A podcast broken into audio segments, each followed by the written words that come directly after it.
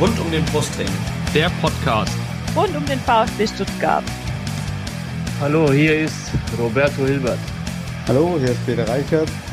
Hallo, hier ist Andi Buck. Ich wünsche euch viel Spaß beim Podcast rund um den Brustring.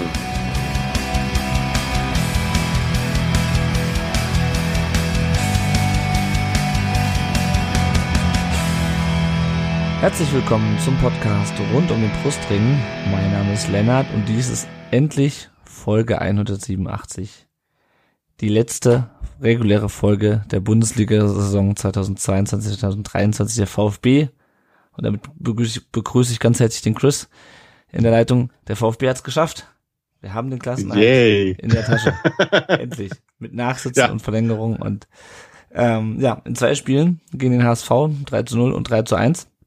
Und über diese beiden Spiele und über die Lage jetzt nach dem Saisonende und äh, vor der Sommerpause wollen wir heute sprechen. Wir machen das nicht alleine, wir haben uns immer einen Gast eingeladen, das ist diesmal der Dominik. Der heißt auf Twitter at äh, Chickechacke 1893, habe ich das richtig ausgesprochen? Das ist richtig, ja. Ja, hallo erstmal. Und ähm, ja, Dominik, du warst schon mal dabei. Lustigerweise, das letzte Mal, als wir Klassenhalt klar gemacht haben, nämlich letzte Saison, ähm, gegen Köln. Du hast dich ja irgendwie jetzt die Woche kurz nach dem Relegationsspiel bei mir gemeldet. Ich glaube sogar auch noch abends oder am nächsten Morgen. Ähm, und meintest hier, ne, wenn wir, wir Bock hätten, du wärst gerne mal wieder dabei, habe ich gedacht, ja, nehmen wir dich doch gleich bei der nächsten Folge mit rein. Das ist aber purer Zufall ist, oder? Dass du schon wieder den Klassenhalt mit uns besprichst. Ja, ich habe, ich war in, bei Hoffenheim im Stadion und habe gedacht, ob ich da mich melde. Da war es dann nicht so im Klassenhalt, da war ich auch ziemlich niedergeschlagen. Und dann, als dann endlich alles vorbei war, habe ich gedacht, mein Gott, da können wir doch drüber reden. Ja, da können wir doch drüber reden. Da war die Erleichterung. das stimmt, ist auch schöner als, als, schöner als das Hoffenheim-Spiel. Da gebe ich dir recht. Ich dachte, der Kreis schließt sich dann. Ja, ja, auf jeden Fall. Wir machen das dann jedes Jahr so. Ähm, genau, wir brauchen dich, glaube ich, nicht weiter vorzustellen. Wer das, äh, wir haben ja eh genug zu besprechen und wer den Dominik nochmal be besser kennenlernen möchte, der kann das tun in Folge, pff, frag mich nicht, äh, letzte Saison äh, letztes Spiel gegen Köln sie heißt, auf einmal lag Fritzler auf mir drauf.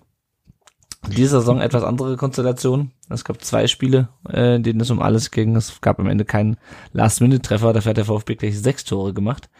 Ähm, für, bevor wir jetzt gleich auf die Relegationsspiele kommen, noch ein paar aktuelle Themen abfrühstücken. So furchtbar viel würde man denken, ist in so einer Woche, wo wir um die ums sportliche und vielleicht auch wirtschaftliche Überleben kämpfen, nicht passiert. Aber es gab jetzt doch halt gerade nach der nach dem feststehenden Klassenerhalt ein paar, ähm, ein paar News. Äh, das Sponsoring von ähm, Rewe, wo, wovon ja schon vor ein paar Wochen berichtet wurde, das wird jetzt bestätigt. Für drei Jahre kommen die als Teampartner dazu. Ich glaube, da hatten wir auch damals ja schon ausführlich drüber gesprochen. Ähm, dann war heute der große Aufreger bei Twitter, ähm, dass der VfB, was er schon ein bisschen so angedeutet hatte, News zum äh, Stadionbau veröffentlicht hat. Es sollten ja ursprünglich mal 2000 zusätzliche Stehplätze irgendwo in die Cannstatter Kurve kommen äh, habe ich mich schon eh schon gefragt, wo genau die jetzt eigentlich hinkommen sollen. Stellt sich raus, sie kommen nicht hin. Ähm, man wollte sie, ich weiß nicht, wo man sie hinmachen wollte, aber aus statischen Gründen konnte man sich nicht dahin machen, wo man sie hinmachen wollte. Bei anderen äh, Orten hat dann der ähm, der Fanausschuss oder haben die hat die organisierte Fanszene gesagt, nee, das wollen wir auch nicht. Letzten Endes diese 2000 zusätzlichen Stehplätze wegfallen. Dominik, traurig? Enttäuscht? Ja, Wie, was, was, was hältst du von dieser Geschichte mit den Stehplätzen? Ja, es war ein Hin und Her und gut, es war nie klar, wo die geplant waren. Ich, ich weiß es auch nicht. Ich fand es ganz gut. Ich habe jetzt irgendwie gelesen, dass ein paar die Idee haben, dass es in der Untertürkheim am Unterrang wäre. Fände ich jetzt gar nicht so schlecht. Aber ja, wenn das halt angekündigt wird groß und als Kompromiss quasi für den Tunnelclub, hätte ich es eigentlich ganz gut gefunden. Aber ja, vom Gefühl her ist irgendwie von vornherein, man könnte ja von vornherein prüfen, ob das statisch möglich ist oder nicht. Ja. Ich glaube, die haben es geplant hinter der, so hinter den Stehplätzen in der Cannstatter. Aber das war ja irgendwie schon länger klar, dass es da nicht geht. Mhm. Also quasi auf den, auf den äh, oberen äh, Blockteilen sozusagen, wo, wo jetzt eigentlich Sitzer sind. Noch, ja. Das ist ja ein Grund haben, warum die das nicht von Anfang an auch so gemacht haben. Ja. Also ich habe kurz überlegt, ob das irgendwas mit, mit Hüpfen zu tun haben könnte. Ne? Grüße nach Nürnberg. Nürnberg. Ähm, aber ich meine, es ist ja nicht so, als ob die Leute in der ähm, in den Blöcken, in den Sitzblöcken oberhalb der der, der Stehblöcke in der Cannstatter, als ob die da die ganze, das ganze Spiel nur sitzen würden. Also wenn unten gehüpft wird, wird er im Zweifelsfall auch gehüpft. Also das kann es, glaube ich, irgendwie nicht sein. Also, na, keine Ahnung. Ja, ich, ich, weiß es nicht. Ich glaube, wenn man es wollte, würde man es bestimmt auch irgendwie hinkriegen. Hm, na, naja, ist wahrscheinlich die Frage, äh, am Ende gibt man dann die, das, das, das Geld dafür aus oder lässt man, also man hat sich wohl mit Absprache dann mit dem Fanausschuss geeinigt, das, die wegzulassen, weil irgendwie eine, keine Lösung gefunden wurde, die für alle zufriedenstellend war. Das andere war, dass es neue äh, Rollstuhlfahrerplätze gibt in der, in der Cannstatter Kurve. Ähm, bisher sind die ja, soweit ich weiß, alle unten am Spielfeldrand. Ähm, und jetzt sollen welche dazukommen, und zwar in den letzten Reihen der Blöcken, der Blöcke 46, 47, wenn ich das richtig verstanden habe. Chris, ähm, hast du das auch so verstanden? Und es gab ja dann so ein bisschen Ärger, weil dann die ähm, Dauerkartenplätze von den Leuten da wegfallen, das wohl erst sehr kurzfristig jetzt kommuniziert wurde. Aber ja. habe ich das auch richtig verstanden, dass die dahinter sozusagen, hinter die äh, Blöcke 46, 47 auf halber Höhe sollen? Also das habe ich jetzt auch noch nicht so ganz tatsächlich ähm, verstanden. Also da müsste ich jetzt auch nochmal nachgucken tatsächlich. Mhm. Äh, also prinzipiell finde ich es gut, dass sowas kommt. Also dass man das äh, nur halt, ja, auch da wieder eher relativ kurzfristig halt, wenn man das so äh, den Leuten dann wieder beibringen muss mit den Karten und das ist ich, das ist ah, das sind wir beim Thema äh, Kommunikation. Ja, weil ich meine, ich glaube, die wieder. Dann, ähm, ich es nicht verstehe. Hm? Sorry. Ja, sag gerne. Ist da ähm, oben vom Unterrang. Ist das richtig? Das müsste, ja genau, also ne, die Blöcke ja. sind ja äh, aufgeteilt A, B, C, D, E. Äh, und das müsste, glaube ich, hinter 46. Nee, ich habe es gerade. Es ist 46 AB, 47 AB, die letzten Reihen. Ah, okay. Ja, genau. Ja. ja. Weil das finde ich auch suboptimal. Weil ich war in Hamburg, äh, wo äh, in der zweiten Liga, wo wir dann im Pokal gespielt haben. Und da hatte ich auch die letzten Plätze quasi vom Unterrang. Und dahinter uns waren dann auch die Behindertenplätze in Hamburg. Und dann war das Problem, wenn du da gestanden bist, haben die Rollifahrer hinter dir nichts gesehen. Hm. ist natürlich dann verständlich, dass du dich dann hinsetzt, weil die, es ist dann schwierig für sie, dass sie aufstehen. Ja. Aber ist natürlich von, von Grund auf irgendwie ein bisschen blöd geregelt, wenn du weißt, dass, also vor allem, wenn, wenn es in der Kannstelle ist, dass du weißt, dass alle stehen. Naja, ich habe ja selber beim Hinspiel im 46 Sichtproblem äh, hast. im 46b unten gestanden. Ich hatte die Karten vom, vom Erik. Ähm, und da steht, da steht ja alles da in der, auf, auf den Plätzen. Also ich weiß nicht, ob sie das dann noch zusätzlich erhöhen. Also grundsätzlich, wir hatten ja mal einen ähm, Fan äh, hier zu Gast vor ein, zwei, drei Jahren, der im Rollstuhl sitzt. Grundsätzlich ist halt das Problem, wenn du unten dann direkt hinter der Bande stehst, du wirst halt nass. Ja, weil unser ja, das ist noch, ja. weil, weil dieses Dach halt so ähm, gebaut ist, dass halt ist generell so, du wirst halt ganz voll, wirst halt nass in dem, in dem Stadion. Äh, deswegen prinzipiell schon cool. Ähm, dass du halt diese, diese Plätze da hast und du hast natürlich aber bei Menschen im Rollstuhl das ist immer das Problem, dass die halt nicht aufstehen können und über Menschen, die stehen, drüber hinweg gucken können. Also ich hoffe mal, dass es dann so ge geregelt haben, immerhin, dass sie das, dass sie das äh, ein bisschen erhöht haben oder so. Ich weiß es nicht. Fahren ich finde es ja gut, dass nicht. in der Cannstatt dann auch einen Platz haben. Ich meine, das ist ja auch dann nochmal anders als auf der Gegentribüne. Ja. Aber sie sollten halt auch was sehen können. Ja, ja. Also sind wir mal gespannt. Ähm, Wobei, ich habe gerade noch den Stadionplan offen. Ähm, also die Bereiche da, wenn ich das richtig verstanden habe, haben keine Sicht auf die Videotafel. Weil, weiß nicht, ob das so gut ist dann, aber okay. Okay. Hm. Ja gut, schauen wir mal, wie, schauen wir mal, wie es halt dann am Ende wird. Ähm, genau, ah nee, doch, da geht's. Entschuldigung, nehme alles zurück. Okay.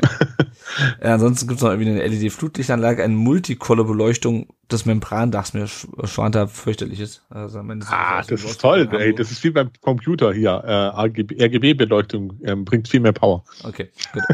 Alles klar, also es wird also heller, ähm, genau also auf jeden Fall. Und äh, da ist aber auch, dass die Hauptturbine erst im Laufe der, der Saison dann fertig wird, äh, muss ja rechtzeitig zur Europameisterschaft nächstes Jahr dann feststehen. Gut, soweit zum Stadion. Äh, eure Dauerkarten könnt ihr, glaube ich, ab 13. Also heute, wir nehmen jetzt heute am Mond, ähm, Freitag, dem 9. auf, also ab ähm, Dienstag ist das dann, glaube ich. Könnt ihr eure alten Dauerkartenplätze verlängern. Das findet ihr bei ihr alles auf den Seiten des VfB. Äh, gibt noch zwei Transfer-News, äh, nämlich den, äh, den zweiten Neuzugang sozusagen für die für die neue Saison. Der erste war ja schon der Herr Milosevic, den wir aus äh, Novi Sad im Winter schon äh, verpflichtet haben, der jetzt kommt. Äh, Seru Girassi unterschreibt einen Vertrag für beide Ligen bis 2026. Dominik bekannt gegeben wurde das Ganze am Tag von dem Relegationshinspiel. Das heißt, also, der VfB hat eine Kaufoption über 9 Millionen gezogen. Wie überrascht warst du von dieser Nachricht? Ja, der Zeitpunkt hat mich im ersten Moment überrascht. Mhm. Im zweiten Moment habe ich dann aufs Datum geguckt und gesehen, dass es der 31. oder 30. 31.5. war. Mhm. Da habe ich mir gedacht, ja gut, das war wahrscheinlich auch die letzte Möglichkeit gewesen, das bekannt zu geben. Ja. Aber ja, ich meine, im Großen und Ganzen war es natürlich ein, vor allem von den Medien dann auch berichtet, ein gutes Zeichen vor dem Hinspiel, dass mit dem verlängert worden wird. Ich hoffe auch mal, dass jetzt keiner kommt und ihn weg uns wegkauft. Ja, ja, ja, ja. Also ich finde schon gut, dass er für, beide Ligen äh, ähm, unterschrieben hat. Das ist ja auch nicht selbstverständlich. Ich finde es gut, dass er überhaupt unterschreibt. Weil es hieß ja auch zwischenzeitlich, naja, vielleicht, äh, vielleicht geht er einfach, ne? Also mein Leihspieler, man hat ja noch keinen Anschlussvertrag ausgehandelt. Ähm, und ähm, dass er halt äh, einer unserer besten Spieler ist, ist auch klar, oder wenn nicht sogar der Beste. Ähm, und dass er sich dann was andere, eine andere Herausforderung sucht als Stuttgart oder, oder Start Rennes, wo er herkam, äh, ist auch klar. Aber so war ja klar, selbst wenn er geht, also entweder er, er schießt nichts der Tore für uns, äh, oder er bringt uns immer eine Ablöse ein. Und das äh, ist schon ist schon stark. Also wie man dann lesen konnte, war ja Fabian Wohlgemuth da sehr lange dran an ihm, dass er diesen Vertrag unterschreibt. Ja, und dann noch ein zweiter, äh, zweiter Transfer. Äh, Chris, Maxi Mittelstädt kommt von äh, der Hertha, dem äh, Absteiger, für nicht äh, drei Millionen, wie es teilweise kolportiert wurde, sondern wohl eine Abstiegsklausel irgendwo bei, äh, Abstiegsklausel, genau, Ausstiegsklausel von äh, irgendwo bei 500 bis 600.000 Euro, äh, Vertrag bis, bis 2026, linker, linker Schienenspieler, linker Außenbahnspieler. Was sagst du zu dem Transfer? Ist eine solide Nummer, würde ich mal sagen. Also, das ist, abgesehen jetzt davon, dass, dass man bei Girassi nicht gemeckert hat, dass kein Sportvorstand da ist, der jetzt bei Mittelstadt jetzt gemeckert hat, dass kein Sportvorstand da ist, der Entscheidungen trifft, das ist einmal dahingestellt. Aber insgesamt denke ich, da macht man nicht so viel falsch. Ich halte das für ein überschaubares Risiko. Es ist eine Planstelle, äh, dass wir einen Ersatz brauchen für Sosa, wenn er bleibt, auf jeden Fall ein Backup haben. Weil Wenn er geht, dann weiß ich nicht, ob ich ihm das komplett zutraue, dem, dem Maxi Mittelstädt, dass der da äh, wirklich die Rolle eins zu eins übernehmen kann. Ähm, aber es ist eine solide Nummer. Es wird, glaube ich, auch keine Unsummen kosten, was, was ich auch ganz wichtig finde. Und warum nicht? Ich denke, das kann man machen. Das ist was, äh, ja, für, für mich soliderer als ein Luca Pfeiffer vor, Hm. vor einem Jahr war. Ja, also muss, muss man halt sehen. Ich glaube, da hat ihn halt bei, bei Hertha auch keine Bäume ausgerissen, beziehungsweise bei Hertha Ja, lief ja die Der kam an, an Plattenhardt nicht vorbei, ne? Also, Ja, genau, genau. Wobei, was ich jetzt so aus, bei, ähm, in, äh, aus Berlin gelesen habe, äh, hat dann auch keiner so wirklich Verständnis dafür, dass er an Platten halt nicht vorbeikam. Sei es leistungsmäßig oder, oder, oder vielleicht auf Trainerentscheidung. Ähm, ja. Ja. also, keine Ahnung. Ich bin mal gespannt, die Kaderplanungen sind ja noch nicht abgeschlossen. Wir wissen noch nicht, was mit Bonner Sosa ist. Ähm, und letztlich muss man dann gucken, was für, wie groß oder wie klein der Baustein Maxi Mittelstädt dann im, im Kader für die, für die nächste Saison ist. Ich denke mal so als, also um halt zumindest die Backup-Stelle aus, äh, aufzufüllen, ist es für den Preis, kannst du da relativ wenig sagen. Also, eben. und da muss man halt gucken, was, Deswegen. was noch kommt. Hoffentlich was Gutes, ja. Ja, ja, gut, wir schauen später nochmal, nachdem wir über die Relegationsspiele gesprochen haben, ähm, schauen wir auf die möglichen Transfers, die uns jetzt noch ins Haus stehen. Äh, die Sommerpause hat jetzt für uns gerade erst begonnen. Und ja, auch die äh, Podcast-Sommerpause wird bald beginnen. Äh, ihr könnt uns aber trotzdem finanziell unterstützen, wenn ihr wollt, und das könnt, natürlich. Entweder über Patreon oder über PayPal. Bei Patreon, das ist eine kleine monatliche Unterstützung. Wenn ihr dazukommt, kriegt ein kleines Starterpaket vom Erik zugeschickt. Und je nachdem, wie sehr ihr uns unterstützt, kriegt ihr eine kleine Belohnung. Äh, Die Belohnung sieht so aus, dass ihr in jeder Folge genannt werdet, so wie der Daniel, der uns mit 10 Dollar im Monat unterstützt auf dem Karl Allgöwer Level. Genauso wie der Marc. Äh, auch herzlichen Dank an dich. Äh, du unterstützt uns mit äh, 5 Dollar im Monat auf dem Ti- Timo Hildebrand Level und stellvertretend für unsere Patreons auf dem Kakao Level nennen wir heute mal den Patrick. Die unterstützen uns mit 2 Dollar im Monat. Und ihr könnt uns auch bei PayPal unterstützen wie und wann und wie häufig ihr wollt. Das hängt ganz von euch ab und das Ganze hilft uns, ähm, um den Podcast hier und den Blog am Laufen zu halten, um die Kosten zu decken und um gegebenenfalls mal unser Equipment zu ersetzen. Und da helfen uns natürlich auch schon kleine Spenden. Alles, was ihr darüber wissen wollt, äh, findet ihr auf rund um den Brustring.de slash support. ja, und jetzt steigen wir mal in die beiden Relegationsspiele ein. Dominik, wie ging's dir vor dem Hinspiel? Als es so zwischen dem das Hoffenheim-Spiel vorbei war und es dann langsam auf den ersten Juli zuging. Das ist ja auch lange her, dass wir im Juli noch, noch ähm, Fußballspiele haben. Das letzte Mal war vor zehn Jahren im Pokal. Ähm, Juni, Entschuldigung, nicht Juli. Ähm, genau, also am 1. Juni. Wie ging's dir vor dem Spiel, Dominik? Ja, gegen Hoffenheim war ich im Stadion. War dann danach irgendwie zwei, drei Tage ziemlich irgendwie designiert. Mhm. Am Sonntag habe ich mir dann die Konferenz angeguckt, diese verrückte Ach, ja. Geschichte. Ich habe von Spielverlauf immer irgendwie die Präferenz gewechselt, wenn ich lieber habe. Mein Wunsch war eigentlich, dass unser Gegner verliert. Ist dann rausgestellt, dass es irgendwie schwierig wird. ja. Und ja, dann ja, wird die Universität Richtung Donnerstag immer, immer größer. Ja.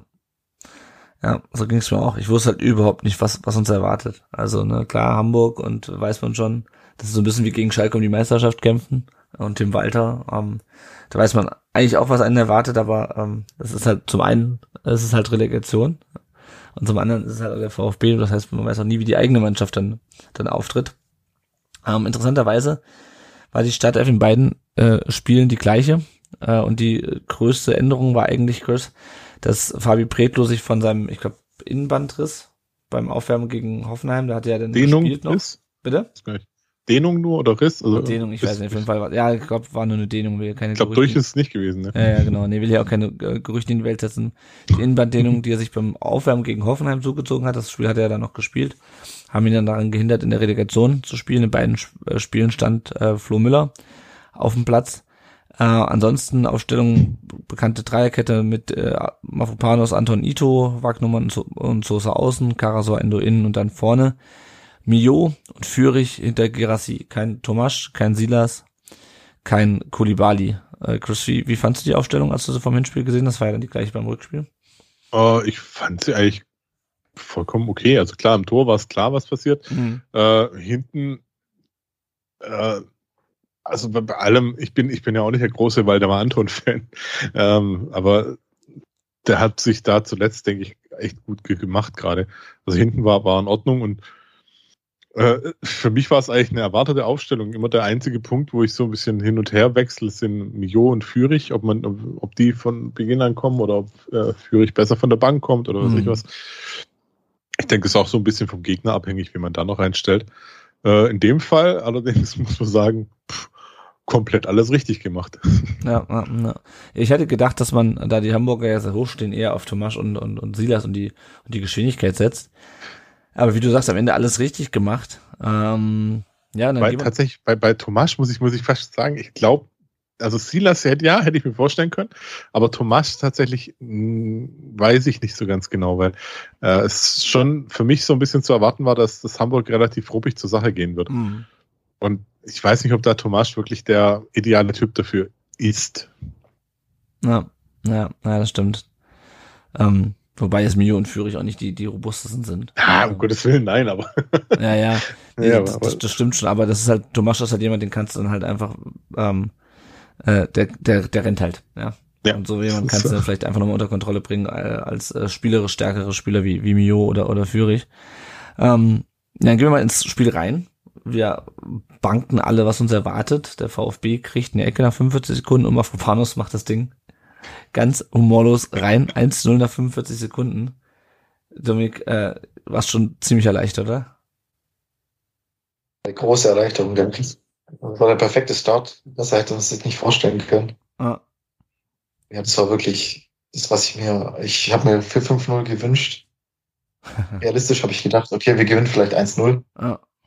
45 Sekunden habe ich dann gedacht, okay, vielleicht wird's dann doch noch so.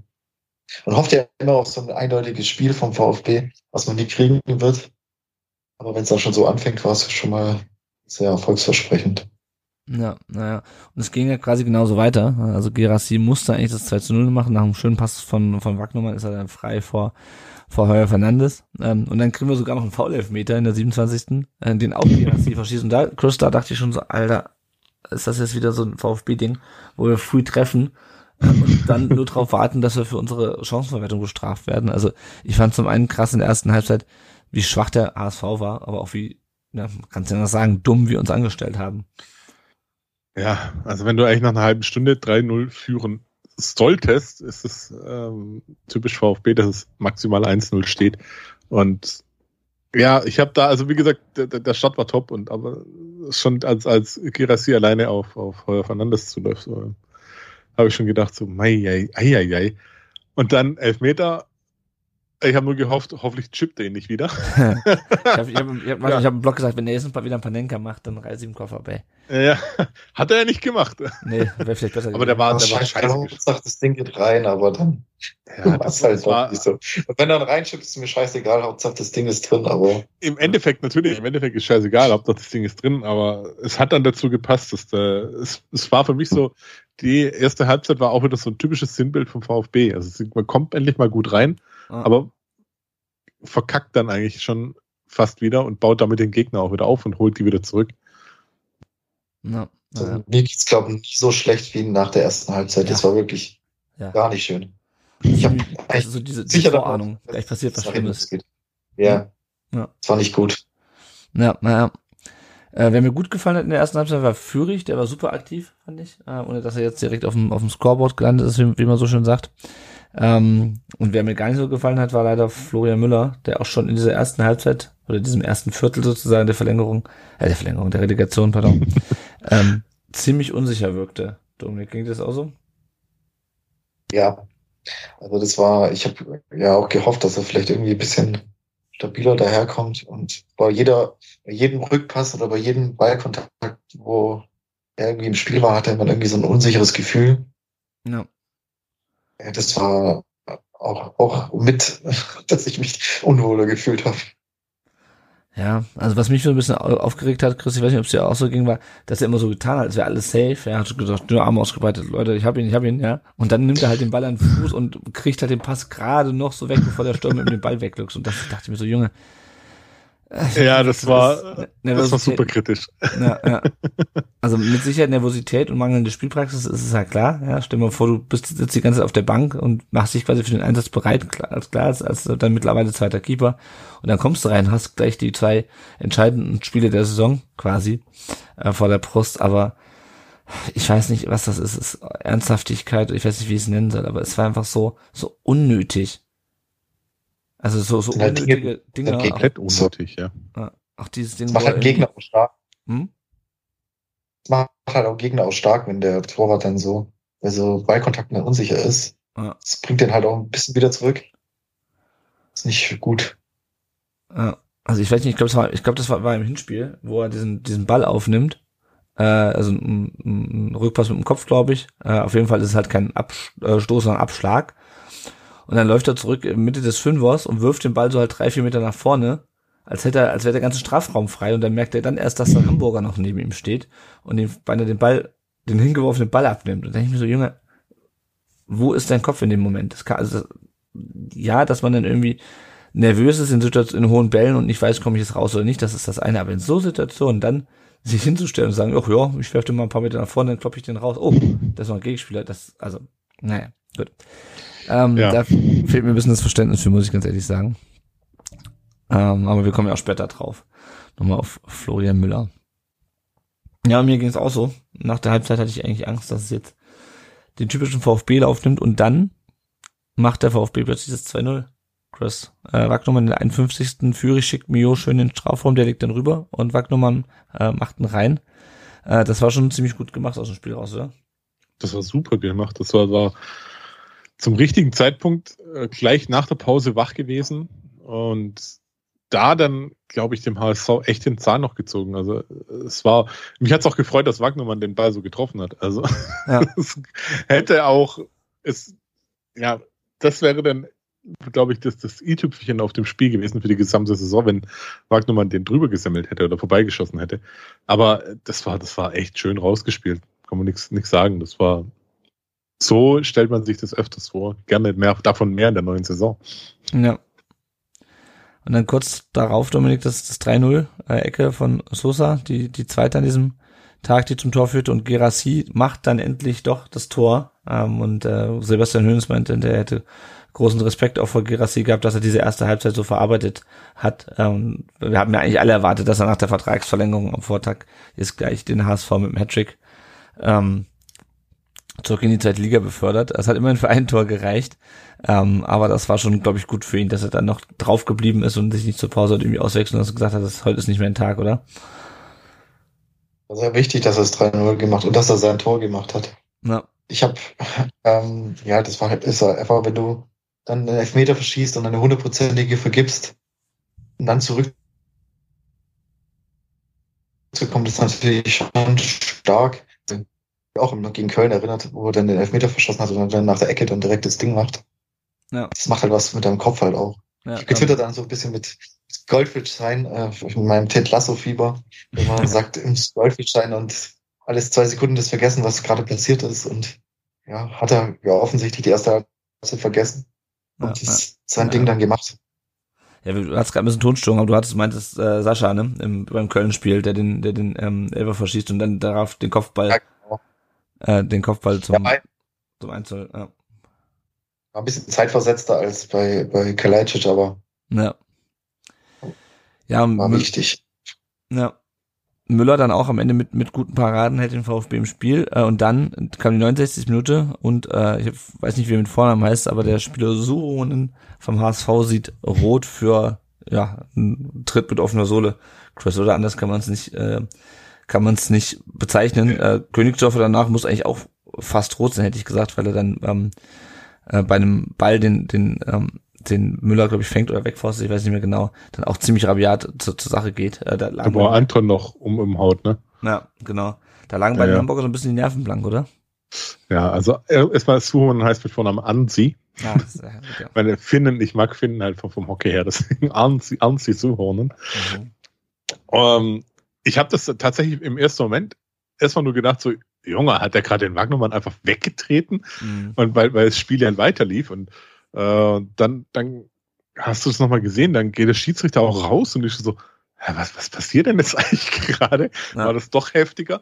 Und da muss ich mal wirklich auch sagen, fand ich gut, dass der Schiedsrichter es so gemacht hat und hat auch so laufen lassen und auch so reagiert hat. Dann klar hättest du es schon vorher pfeifen können, aber der hat sich da auch die Zeit genommen, sich das anzugucken. Deswegen ist eine komplett klare rote Karte. Also du Ja. kannst so nicht, so nicht einen Gegner reinspringen.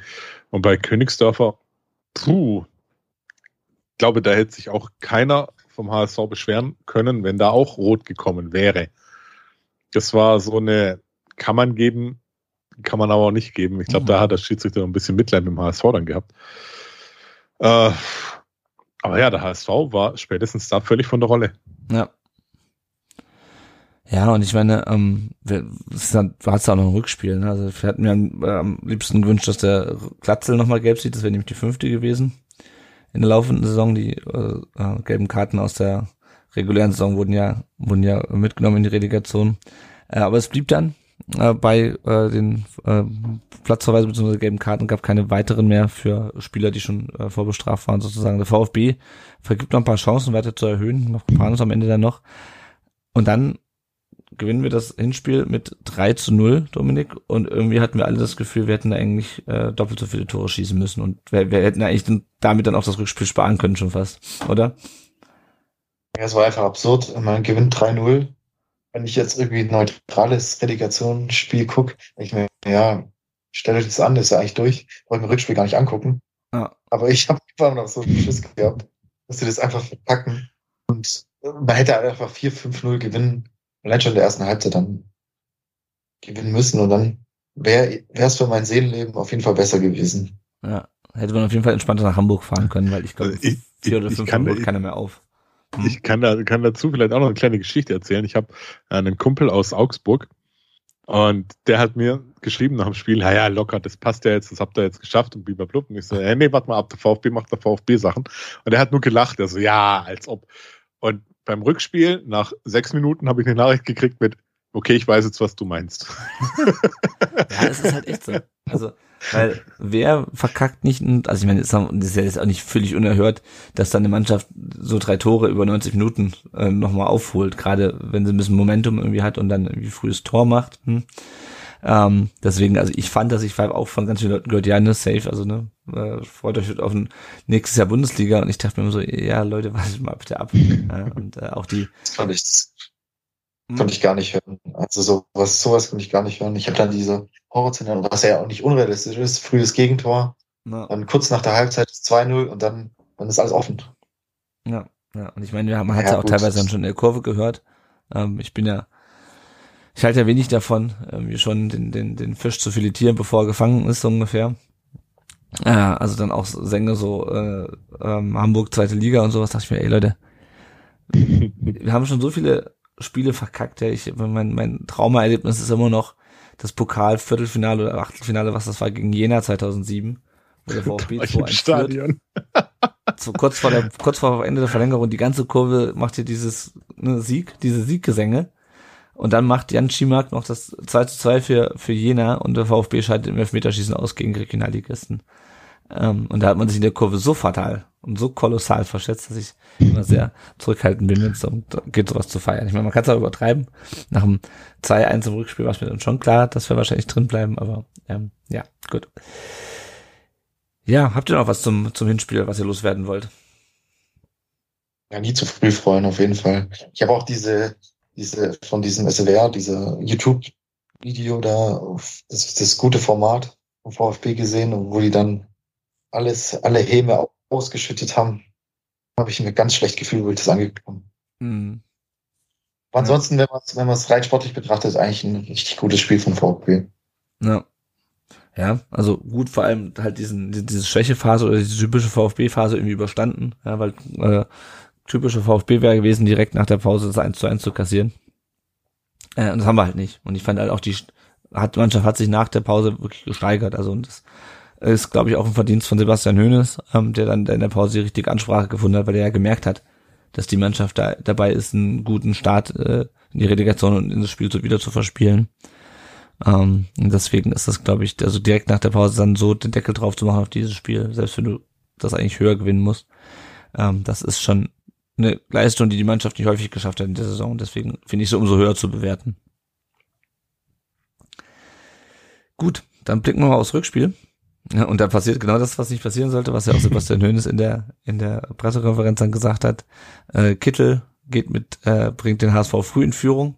Der VfB ist echt nur am Schwimmen in der ersten Halbzeit, fand ich. Äh, und auch in dieser Situation. Also ähm, die rechte Seite sehr, sehr schwach an diesem Tag. Und dann, ähm, ja, knallt Kittel den Ball rein und der VfB führt 1 zu 0 und ähm, ich war ja in, in Hamburg, ich weiß nicht, ob ein, einer von euch beiden auch, auch da, da war.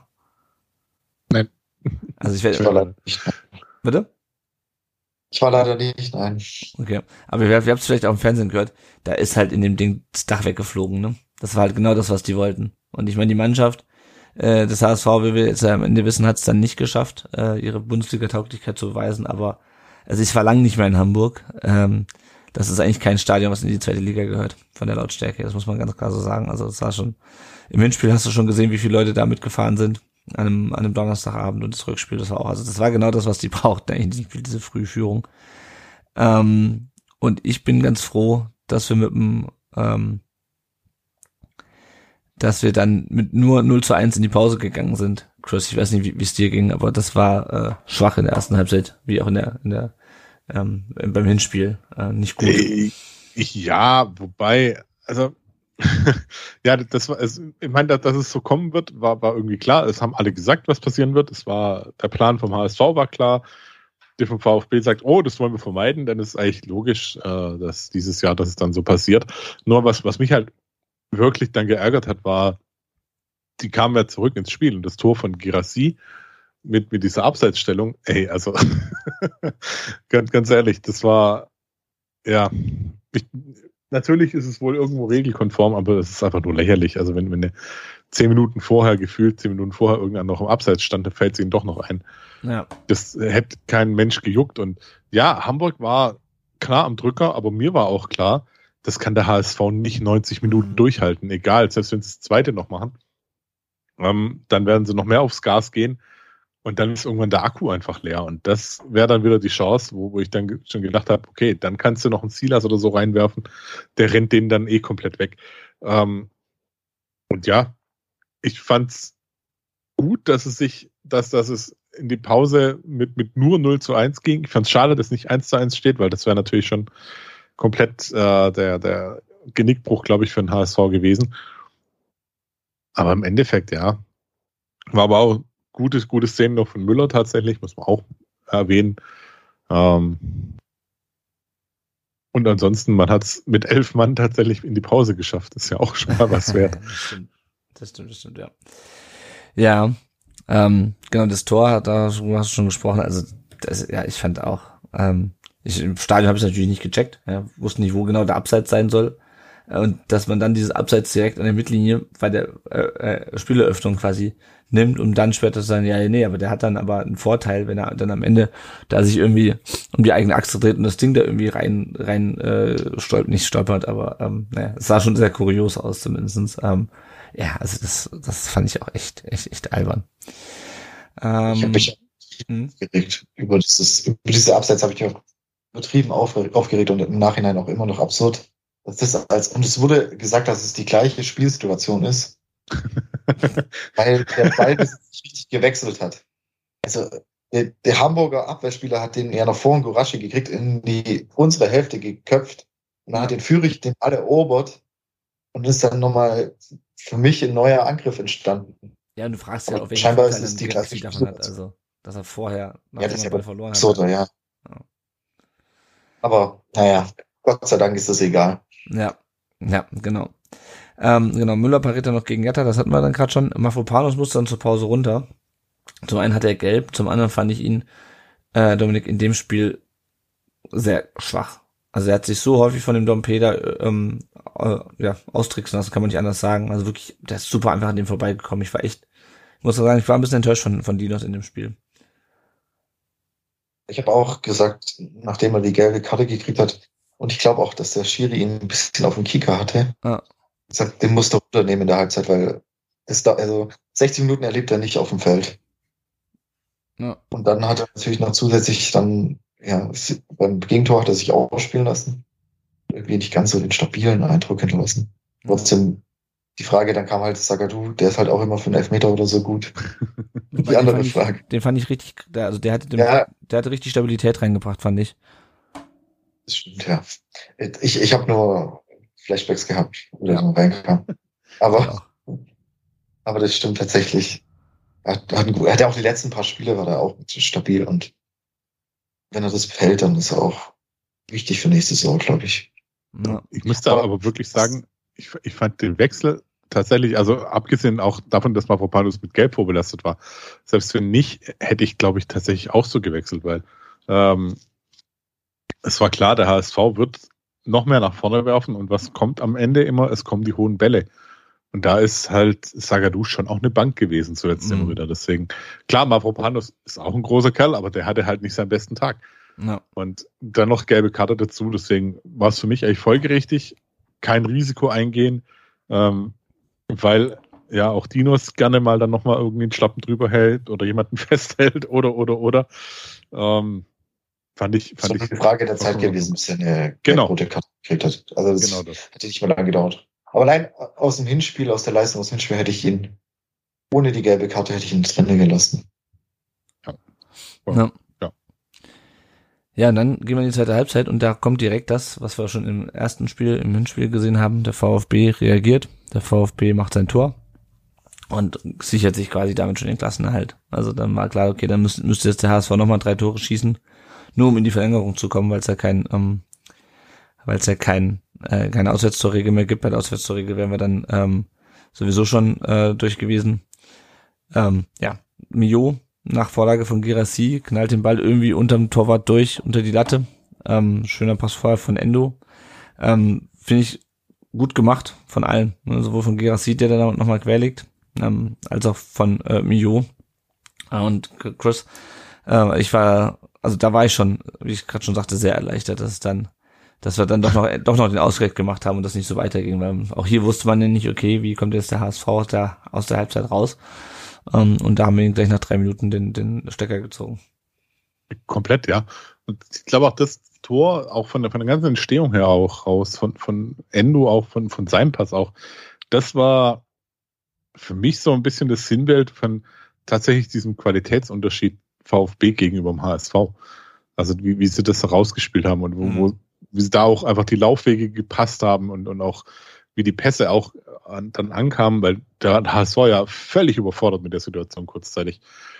Und das war tatsächlich auch für mich so, boah, erstmal kurz durchatmen, weil jetzt haben sie nur noch äh, ja, knapp 45 Minuten Zeit für die drei Tore und nicht mehr 90 Minuten. Es wird nochmal schwerer jetzt oder ist auch schwerer. Ja. Den HSV geht es von vorne los und der VfB kann sich jetzt wirklich mehr bisschen vielleicht auch zurücknehmen und, und äh, was, was super gefährlich ist. Ich bereue es schon, wenn ich es ausspreche.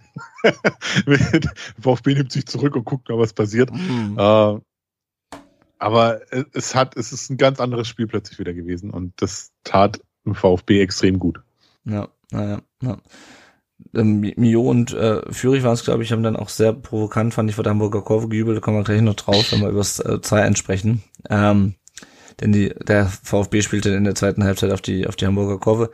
VfB dann wieder besser im Spiel und dann äh, springen wir in die 64. Minute.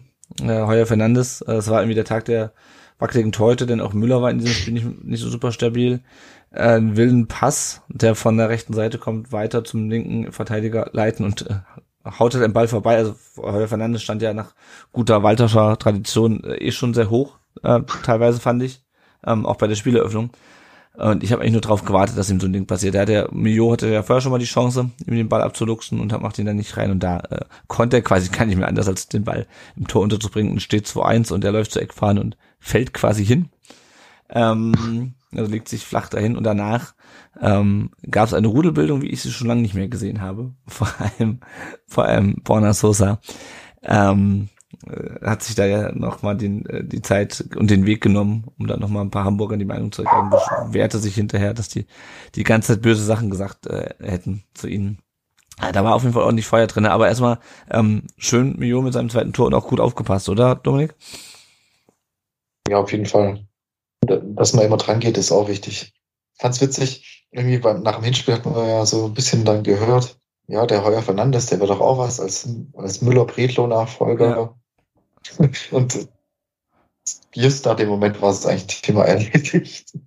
Ja. Ich habe auch kurz gedacht, ja, eigentlich gar nicht so schlecht, aber nee, es ist dann halt ähnliche Fehler. Aber das ist der Walterball. Ja. Das ist halt die, die Gefahr, die da besteht. Und Velo muss man halt auch sagen, da muss ein Stürmer dann auch spekulieren und hingehen und das war gut gemacht. Ja, naja.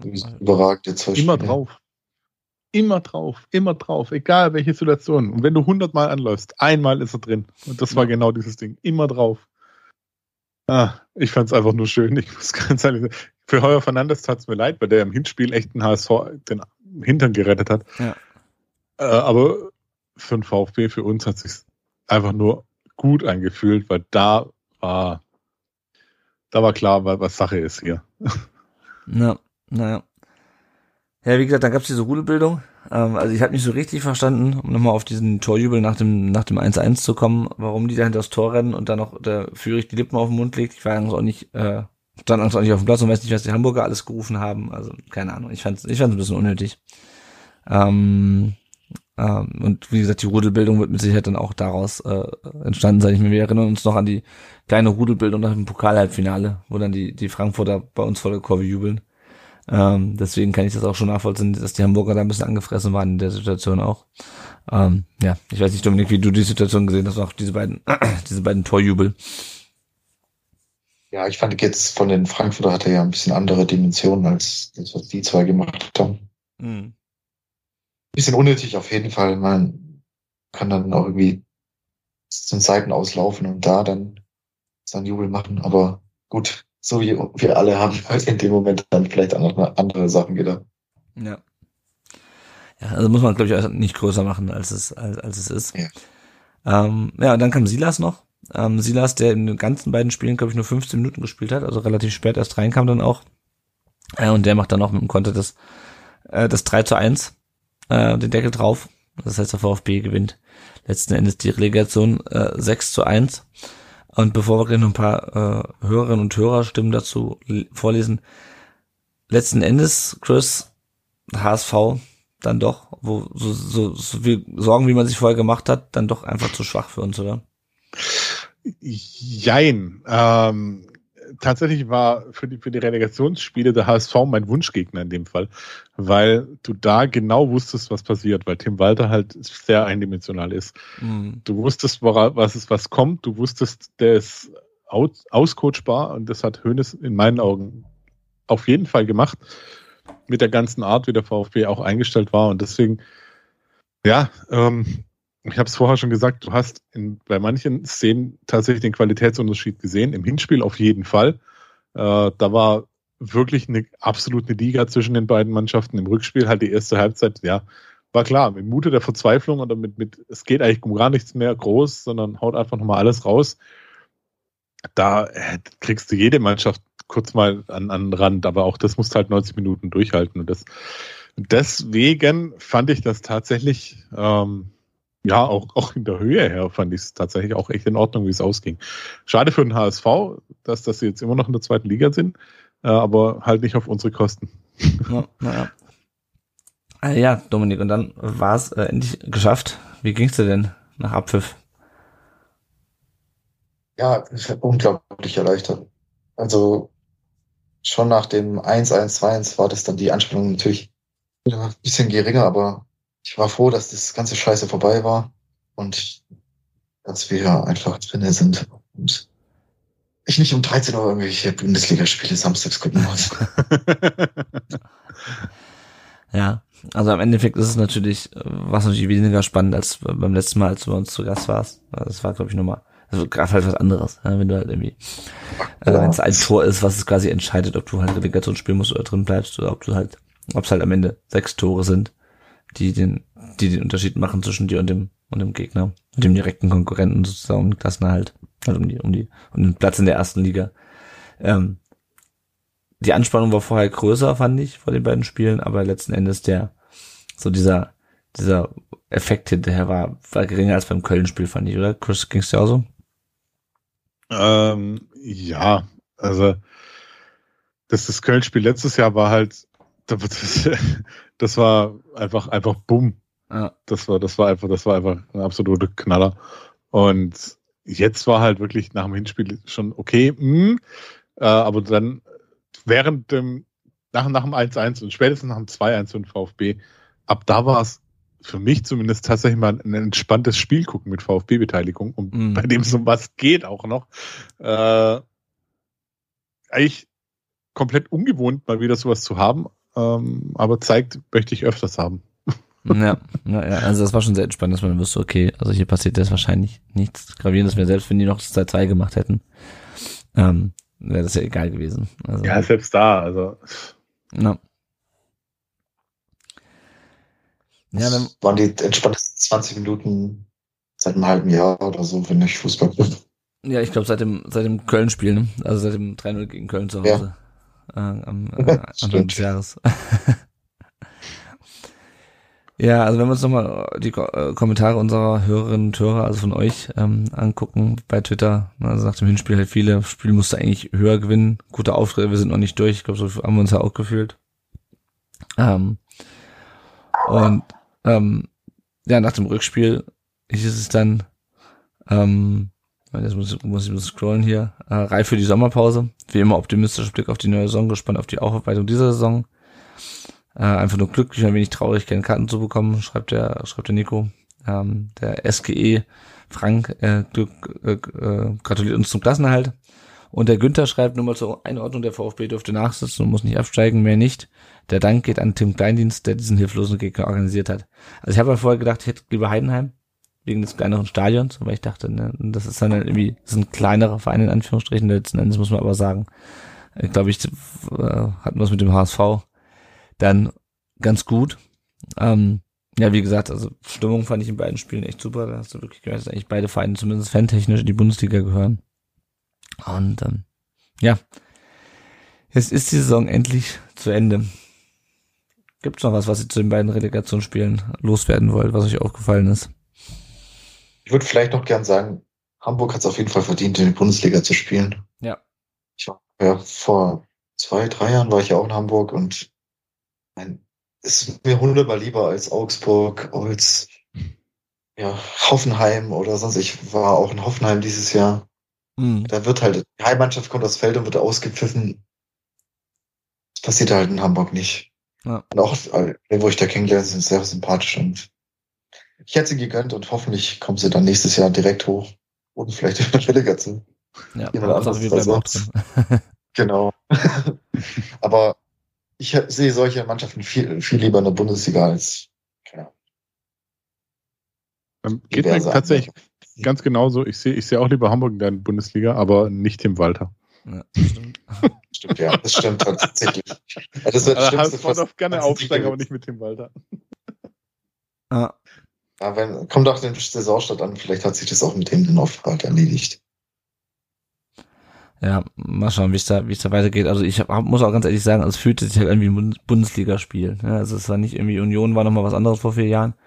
Äh, gegen die hatten wir vorher noch nie, äh, nur zweimal gespielt in der, in der zweiten Liga. Aber Hamburg ist halt einfach wie so ein alter Bekannter. Ja, und da weiß halt, okay. Ja, das ist halt einfach, Zum Beispiel finde ich Hamburg besser als Union in der Bundesliga. Ja. Ja, aber immerhin, also wenn, was auch jemand bei Twitter geschrieben hat, wir sind das, so ein bisschen zumindest dieses Trauma von 2019 jetzt los. Also weil ich verbinde jetzt den, mit Relegation. Ich möchte nicht so weit zu gehen, zu sagen, dass Relegation auch Spaß machen kann. Aber zumindestens ist es nicht mehr so dramatisch besetzt wie diese beiden Spiele in, äh, gegen, gegen Union damals. Ich weiß nicht, ob es euch auch so geht. Ja, ich meine, immer noch ungeschlagen in der Relegation einfach. Also. Das stimmt. Ja, aber das mit Relegation kann auch Spaß machen, das ist ja der größte Witz, den ich gehört habe. wenn, wenn ich das, also davor gedacht, okay, man gewinnt dann so, aber jetzt haben wir 6-1 gewonnen und ich kann sagen, das hat immer noch 0,0 Spaß gemacht. Also Und kein, kein Zeitpunkt vielleicht, 20 Minuten vielleicht, ein Und- bisschen, aber Ja. alles andere nicht. Und ganz, ganz ehrlich, die Kölner haben ja auch das Hinspiel gegen Kiel dann 0-1 verloren. Ich glaube auch nicht, dass sie so viel Spaß hatten nach dem Hinspiel. Also, naja, gut. ja, das stimmt. Genau. Also wir können uns auf jeden Fall auf eine weitere, ähm, eine weitere Saison in der Bundesliga freuen. Ähm, und dann können wir erstmal auf diese Lage in der Sommerpause, in der jetzt beginnenden Sommerpause blicken. Ähm, ein paar Daten, also am 18. Juni äh, wird der, die erste Runde des Pokals ausgelost. Am 30. kommt der Spielplan, wurde heute bekannt gegeben, 30. Juni. Äh, dann Training statt am 6. Juli und das erste Testspiel beim den Sportfreunden Schwäbisch Hall steht auch schon fest. Am 9. Juli. Die Frage ist, wie geht es jetzt weiter? Ähm, das wurde eine knallharte Saisonanalyse angekündigt. Chris, was erwartest du dir von dieser knallharten Saisonanalyse? Ohne, dass wir jetzt schon einen Saisonrückblick machen wollen, aber Ah, ähm, naja, äh, gab es nicht letzte Saison auch schon die knallharte Saisonanalyse, ja. die ja ganz hervorragend ausgefallen ist und was weiß ich was. Ähm, wenn ich ehrlich bin, ähm, ich habe noch nicht so ganz die Hoffnung aufgegeben bei Alex Werle. Noch nicht so ganz. Also ich, seine, seine Interviews, seine Auftritte und alles, ja, gebt dem Mann irgendwie einen Berater nochmal an die Seite.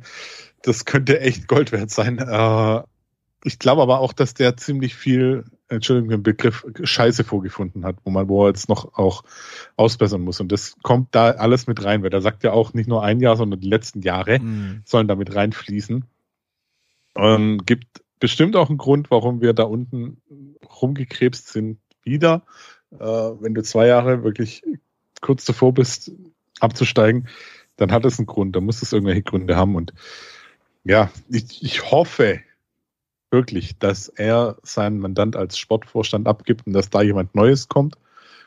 Äh, oder dass man sich zumindest dann auch auf die Suche begibt, weil ich glaube nicht, dass da irgendjemand schon im Schrank bereitsteht.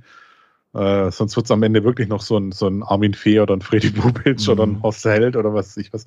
Sondern wirklich, dass man sich da, dass man sagt, okay, die Position, die wollen wir ähm, besetzen, die müssen wir besetzen mit jemand anderem, weil diese Doppelfunktion funktioniert einfach nicht. Das ist das eine, was ich mir da wirklich erhoffe von dieser Saisonanalyse. Und dann, dass halt auch wirklich geschaut wird, wie kriege ich vielleicht in diesen Kader, der dann doch teilweise etwas, ja, eine Unwucht hatte und, und ein Stück weit auch dieses, ja, die, die, die, wo, wo halt die Leistungsschwankungen einfach Mhm. immer kamen. Wenn da ein gutes Spiel war, das nächste war dann wieder, wo du gedacht hast, okay, komm, jetzt können wir das, das ähm, hier das wirklich mal raus, raushauen alles, dann spielen die eine Krütze zusammen, als ob sie sich zum ersten Mal begegnet sind. Äh, und das sind so Sachen, wo kommt das her? Und das, das herauszufinden, das ist eigentlich, glaube ich, der große, große, große Punkt und einfach auch das Ziel, worum es da gehen sollte.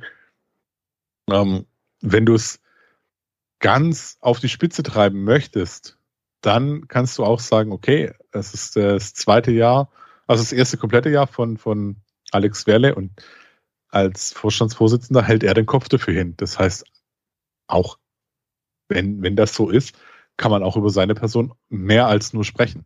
Ja. Das sollte man wahrscheinlich eh wegen seinen öffentlichen Auftritten und allem. Ähm, das sollte man echt nicht außer Acht lassen. Aber ob das Teil der Saisonanalyse von ihm selber wird oder von, von, von seinem Team, das wage ich dann doch zu bezweifeln. Das müssen dann andere entscheiden. Und ähm, ich hoffe, dass wirklich, dass das Wohlgemut jetzt hier auch mal die Chance kriegt, da tatsächlich was zu machen. Also Mittelstädt war jetzt, wie schon gesagt, eigentlich ein, ein stabiler Anfang und ein ordentlicher Anfang, wie ich finde. Jetzt mal schauen, was dann noch kommt und was da passiert. Ich habe es bei uns in die Gruppe auch schon mal reingeschrieben. Äh, müssen wir nicht eigentlich noch Spieler abgeben, bevor wir einfach jetzt ja noch neue holen? Ja. Ähm, ich bin gespannt, was da kommt, was da passiert und was dann auch das Ergebnis der wiederholten knallharten Saisonanalyse ist. Und an der Stelle möchte ich auch nochmal sagen, ich glaube, knallharte Saisonanalysen haben beim VfB mehr Tradition als äh, RB Leipzig. ja, ähm, Dominik, was, was glaubst du, wird ähm, Alex Welle da auch seine Position als Sportvorstand und äh, haben wir das, also Chris ja schon angedeutet, ähm, auch kritisch hinterfragen oder ähm, meinst du, es geht eher in eine andere Richtung? Ich, also, was ich glaube und was ich hoffe, sind vielleicht zwei verschiedene Paar Stiefel. Mhm. Ich gebe auf jeden Fall 100% recht, dass ähm, wir einen, einen Sportvorstand brauchen. Ich warte einfach von Alex Werle, dass er irgendwie eine Fehlerkultur hat, einen Fehler einsieht. Ein großer Fehler ist einfach, dass ihm die Sportkompetenz fehlt. Ja. Und die muss man dann einfach mit dem Sportverstand irgendwie ersetzen. Und wenn er zu dem Schluss kommt und sagt, das ist nicht meine Stärke, ich habe andere Stärken, das glaube ich ihm auch, dass er auch in anderen Bereichen vielleicht auch wirklich stärker ist. Mit seinem Netz und alles, er kann ja vielleicht auch für den VfB auch wirklich wichtig werden. Wenn er das einsieht, was ich auch wichtig finde, mit Wohlgemut zusammen einen geeigneten Sportverstand findet, weil wenn man dann da wieder eine irgendwie Probleme hat, wenn man dem irgendeiner vorgesetzt wird, der mir jetzt zu sagen hat, was er zu machen hat, vielleicht auch nicht der, der Sinn dann sehe ich, dass wir da irgendwie weiterkommen. Wenn er jetzt aber halt irgendwie so wie beim Thema Labadia irgendwie rumdruckst, war das jetzt ein Fehler oder war das unglücklich oder es war zu dem Zeitpunkt, war das die richtige Entscheidung, da sehe ich halt diese Fehlerkultur oder nicht so richtig. Dann muss man halt überlegen, ob das der richtige, die richtige Person an der richtigen Stelle ist. Wenn er nicht zu der Entscheidung kommt. Und mit den Beratern, ich finde es extrem schwierig, da die Berater da, wo, wo Entscheidungen mit entscheiden. Und wenn es dann an die Konsequenzen geht, es zu vertreten, niemand was davon gehört. Finde ich ganz komisches Konzept. Ja, zumal der eine wahrscheinlich auf dem Punkt zum DFB ist, wenn ich es richtig verstehe. Äh, Sammy Kedira. Hat zusammen mit irgendwie Hannes Wolf, der dann irgendwie. Das hat sich ja, ja, hat sich dann vielleicht auch von selber erledigt dann. Ja. Vielleicht ist es auch schwierig, Berater beim VfB und dann beim DFB noch eine entscheidende Rolle zu spielen. Ja, finde ich schwierig und ich meine, gut, äh, Philipp Lahm, ähm, dem fällt halt am 1. Juni nichts, nichts anderes ein, als über das Pokalfinale mit seinem FC Bayern gegen seinen Ex-Club, wohlgemerkt VfB Stuttgart, ähm, zu, zu twittern, also keine Ahnung. Ja. Ja, das Also hört doch auf mit der Scheiße. Das war unabhängig von diesen ganzen Geschichten, aber das ist einfach nur, einfach nur Quatsch. Auch, ja. dass der auch kein einziges Mal im Stadion war. Der Kedira hat sich ja ab und zu mal zeigen lassen, aber ja, es war von Anfang an irgendwie ganz, ganz komisch. Und ja, wenn, wenn man nicht vor die, also wenn man Entscheidungen trifft oder mittrifft und dann nicht dafür gerade steht oder auch bei den Konsequenzen, wenn es nicht klappt, sich einfach raushalten kann, finde ich es einfach, macht es keinen Sinn. Ja. Also ich fand es ganz interessant, was, ich glaube, es war im ähm, Zeitungsverlag Weibling, habe ich, glaube ich, heute gelesen, oder beim ähm, Stuttgarter Zeitung Stuttgarter Nachrichten, äh, das was ähm, was Wohlgemut auch gesagt hat, also, ist, also auch wenn das irgendwie bei so klingt bei bei Werle, ähm, das wird ja nicht der Kader komplett auf links gedreht. Ja? Also die wissen halt schon auch, dass sie da jetzt nicht äh, ähm, zum einen kannst du den Kader nicht auf links drehen, einfach so. Und zum anderen ähm, sind das Stellschrauben, an denen du drehen musst. Ja? Also was, was du auch angesprochen hattest, Chris, und das, das, das sehe ich auch so, so ein bisschen diese, diese, diese Stabilität, diese Leistungsschwankungen in, in den Griff zu kriegen. Ja? Auch diese mentale Stabilität. Dass du halt eben nicht in ein Spiel auf Schalke oder nach Berlin gehst, wo der, wo der Gegner völlig angezündet ist und du völlig überrascht wirst die ersten zehn Minuten. Ja, oder dass du halt mal, also muss man auch mal sagen, die Relegationsspiele, das waren die ersten beiden Spiele in Folge, Pflichtspiele, Bundesligaspiele, wie man es auch mal nennen will, ja, ähm, die wir gewonnen haben, ähm, seit, ich glaube, Mai 2021 oder sowas. Ähm, Zum richtigen Zeitpunkt aber, ne? Bitte? Zum absolut richtigen Zeitpunkt. Ja, ja, auf jeden Fall, auf jeden Fall.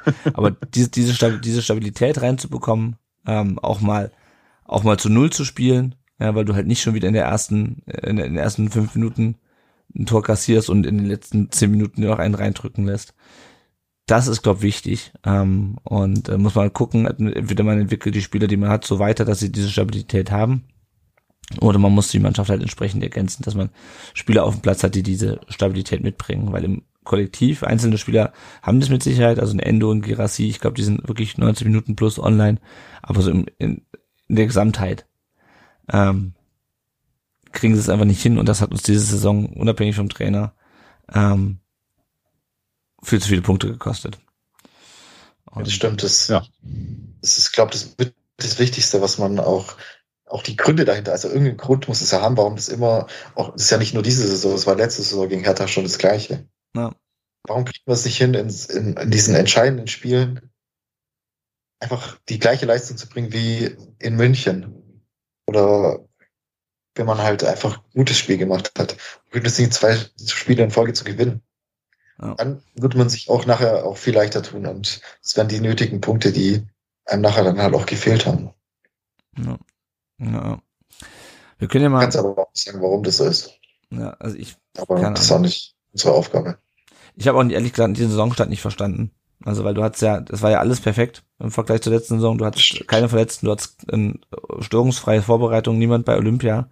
Und dann äh, ja. hast du einen noch schlechteren Saisonstart als, als ein Jahr vorher. Das ist halt schwierig zu verstehen. Neun Spiele sieglos, das war schon ordentlich, ja. ja, ja. Das vergisst vielleicht auch, dass man wirklich diese, die Sinne schärft und sagen, egal ob es der erste ist oder der letzte Spieltag, alles zählt zu der Saison und jeder Spieltag ist wichtig. Ja.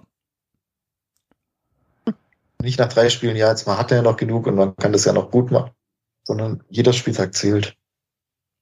Ja.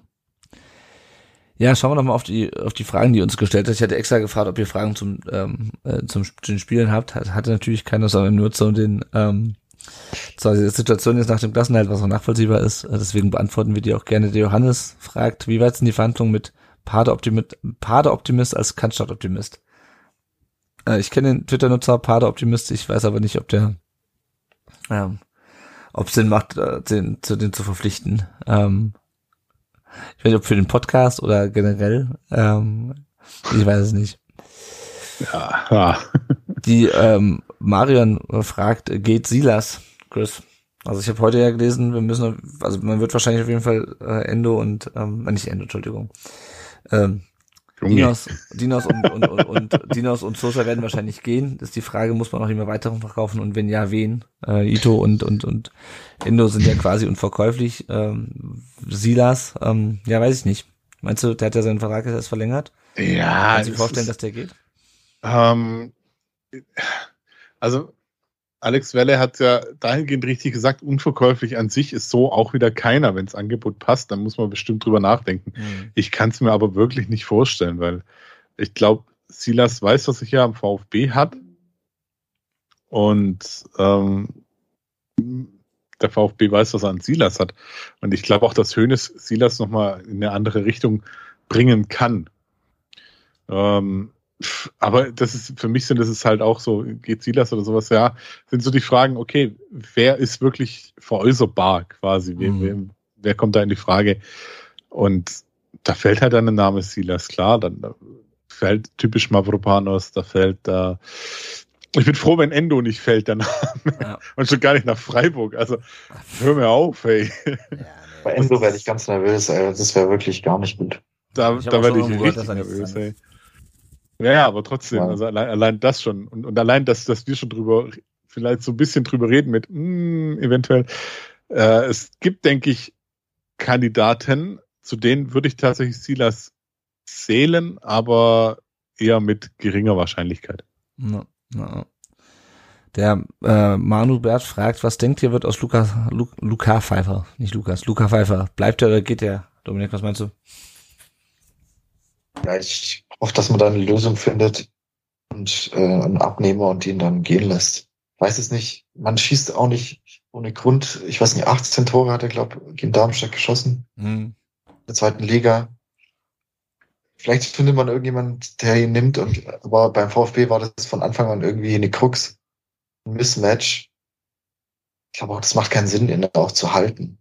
Ja, also, Die Frage ist halt, ob man einen Abnehmer findet. Ich, ich sehe den tatsächlich in Berlin muss ich ganz ehrlich ja. sagen. Ich könnte mir vorstellen, dass der was für, für die Hertha ist. In Wirklichkeit, ja. Na, ja. Vor allem, der braucht halt, der braucht halt einen Sturmpartner neben sich. Das ist kein, das ist kein Gerassi, der kriegt das nicht alleine hin. Das hast du ja im Spiel gesehen, wo dieser Ball da kommt und er sich fast die Beine bricht bei der Versuch, den anzunehmen. Ähm, das ist, glaube ich, für, also, in einem anderen Spielsystem, ja, und da kommen wir gleich nochmal auf zwei andere Spieler noch. Ähm, in einem anderen Spielsystem könnte der, glaube ich, funktionieren. Aber nicht mit einem, einem, einem äh, 3-4-3 mit mit einem einem, äh, einem Neuner vorne. Das das deswegen hat er nicht als Ersatz von Gerassi funktioniert. Genau, ich glaube auch nicht, dass er so geplant war als Ersatz von Ersatz von Gerassi.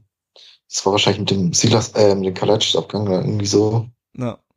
spektakulär, dass es dann irgendwie so dumm gelaufen ist. Ja. Es hat von Anfang an nicht so 100% gepasst und ich glaube auch nicht, ich sehe nicht, dass es irgendwie besser werden wird. Na, naja.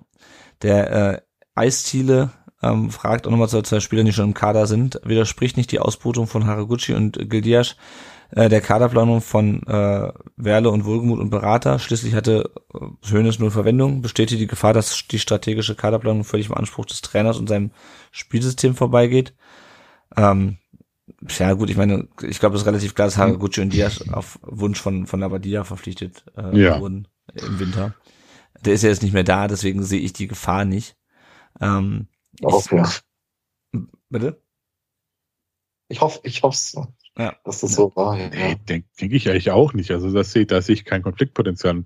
Ähm, bei Diaz ist halt die Frage wirklich, ja, was, was mit dem Haraguchi erachte ich sogar als relativ wichtiges Bindeglied noch zusammen mit äh, Endo und Ito, also für die beiden auch noch.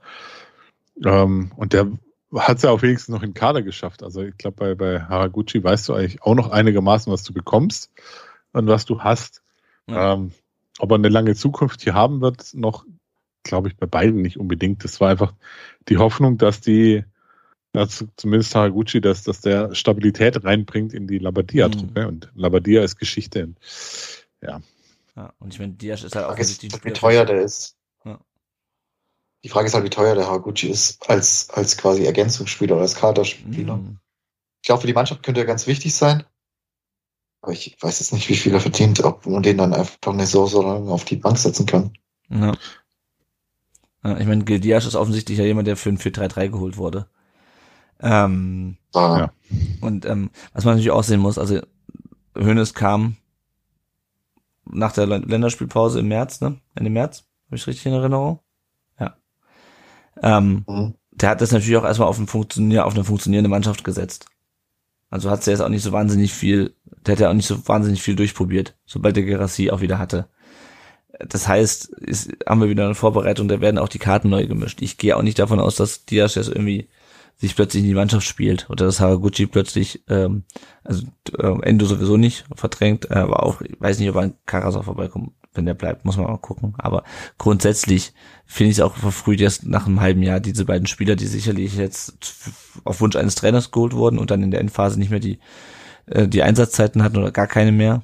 Ähm, was aber auch der besonderen Situation geschuldet war, die jeder Trainer macht, glaube ich, ähm, der in der Rückrunde zu einem Abstiegskandidaten kommt, der auf Platz 18 steht. Äh, der sucht sich eine feste Elf und versucht die so, so viel einzuspielen wie möglich in den verbleibenden Spielen.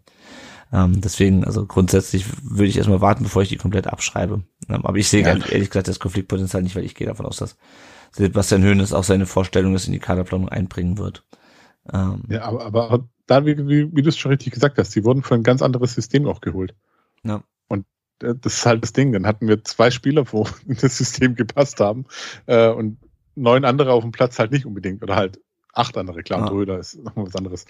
Äh, schwierig halt, aber ja, mal schauen. Die haben Ja. jetzt in der Vorbereitung auch die Chance, sich zu beweisen. Ja.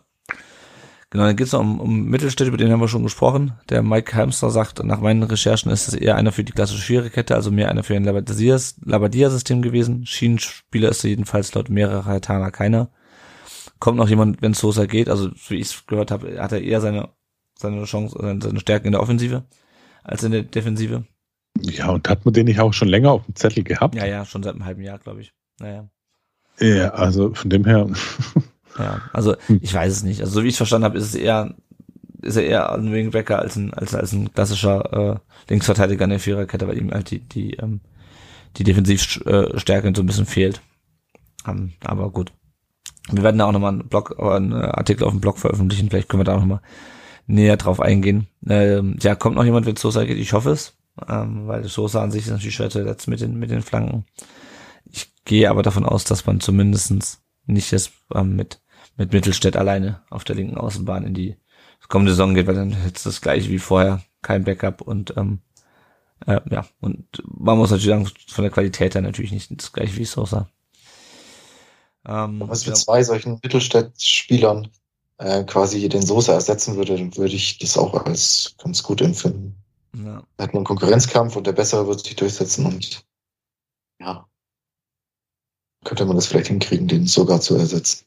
ja, ich meine, Sosa hat halt die individuelle Qualität und die Flanken. Ja, ich meine, wir haben ja auch zuletzt gesehen, dass ähm, wenn die Flanken nicht kommen, ähm, Sosa auch keine mehr so große Rolle spielt. Das soll jetzt nicht seine Qualität mindern. Ähm, aber ähm, ja, keine Ahnung, es ist halt eben die Frage, wie man spielen will. Ja, wenn du halt nicht den Flankengott hast mit Sosa. Ich meine, auf der anderen Seite kommen wir auch nicht nur über Flanken. Ähm, vielleicht ist dann die Spielanlage eine andere. Haben Das halt macht dann auch ein bisschen ausrechenbar. Das war ein bisschen das Problem. Es Hm. war irgendwie immer das gleiche Muster. Sosa raus, Flanke. Früher Kalajdzic, heute jetzt Girassi in der Mitte. Das hat dann auch ein bisschen ausrechenbar gemacht. Und man hat es in der Mitte der Saison dann auch irgendwann gesehen, dass die Gegner das auch irgendwann kopiert haben. Ja, ja. Ich meine, die Standards haben wir jetzt auch Weißt du, wenn man ein bisschen flexibler ist. Ja.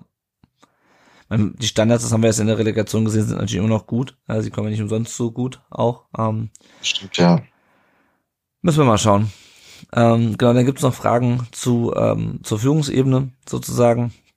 Äh, der Ed Fleck Andreas fragt, wenn man Vogt abwählen will, braucht man eine Alternative. Kennt ihr jemanden, dem das zuzutrauen wäre? Also ich mach's nicht. Ich, ich hätte es nicht machen.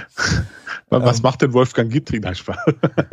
Ja, also, Nee, um Gottes Willen. Ich, ich wüsste tatsächlich niemanden gerade, der, dem ich das zutraue. Da wäre Also, ja das Problem. Man bräuchte ja nicht nur einen Ersatz, sondern zwei. Weil man braucht einen Vorstandsvorsitzenden und einen Sportvorstand.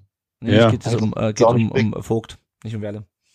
Ach, ein Vogt, äh, weil du Werle gerade gesagt hast. Also sorry, ich meinte Vogt. Der äh, Andreas Aber hat Vogt Vogt, ja- geschrieben.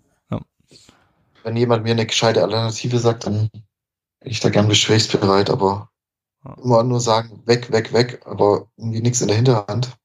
Also auch die, Ja. Weil das Gespräch war, war jetzt nicht wirklich besser. ja, hier, Also- was, was ist denn mit der, mit der, mit der Opposition? ja. Ja auch. Ja. Ähm, ich, bin, ich bin wirklich gespannt dann auf die Mitgliederversammlung. Also ich werde ziemlich sicher wieder da sein und bin gespannt auf die ganzen Redebeiträge von den ganzen Leuten, die so auch auf Twitter immer wieder sich äußern mit, Ja. mit dass man alles weiß und so. Also vielleicht sollte man auch so eine kleine Box dann aufstellen, wo man anonym rein kann, wo man nicht gesehen wird und dann kann man von da aus sprechen. Würde vielleicht dem einen oder anderen helfen, ich weiß ja nicht. Ein Schnitzle-Kostüm oder so. Ja.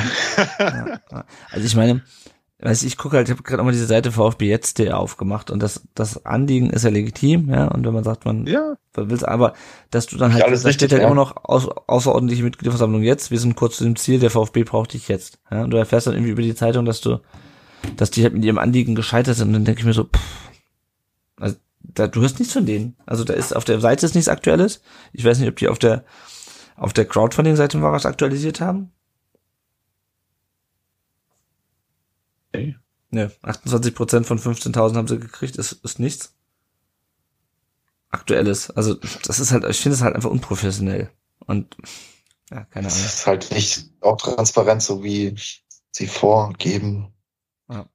Also Wenn, wenn jetzt jemand kommt und einen die, die, die eierlegende Wollmilchsau als, als Gegenkandidat anbietet, dann kann man definitiv drüber reden.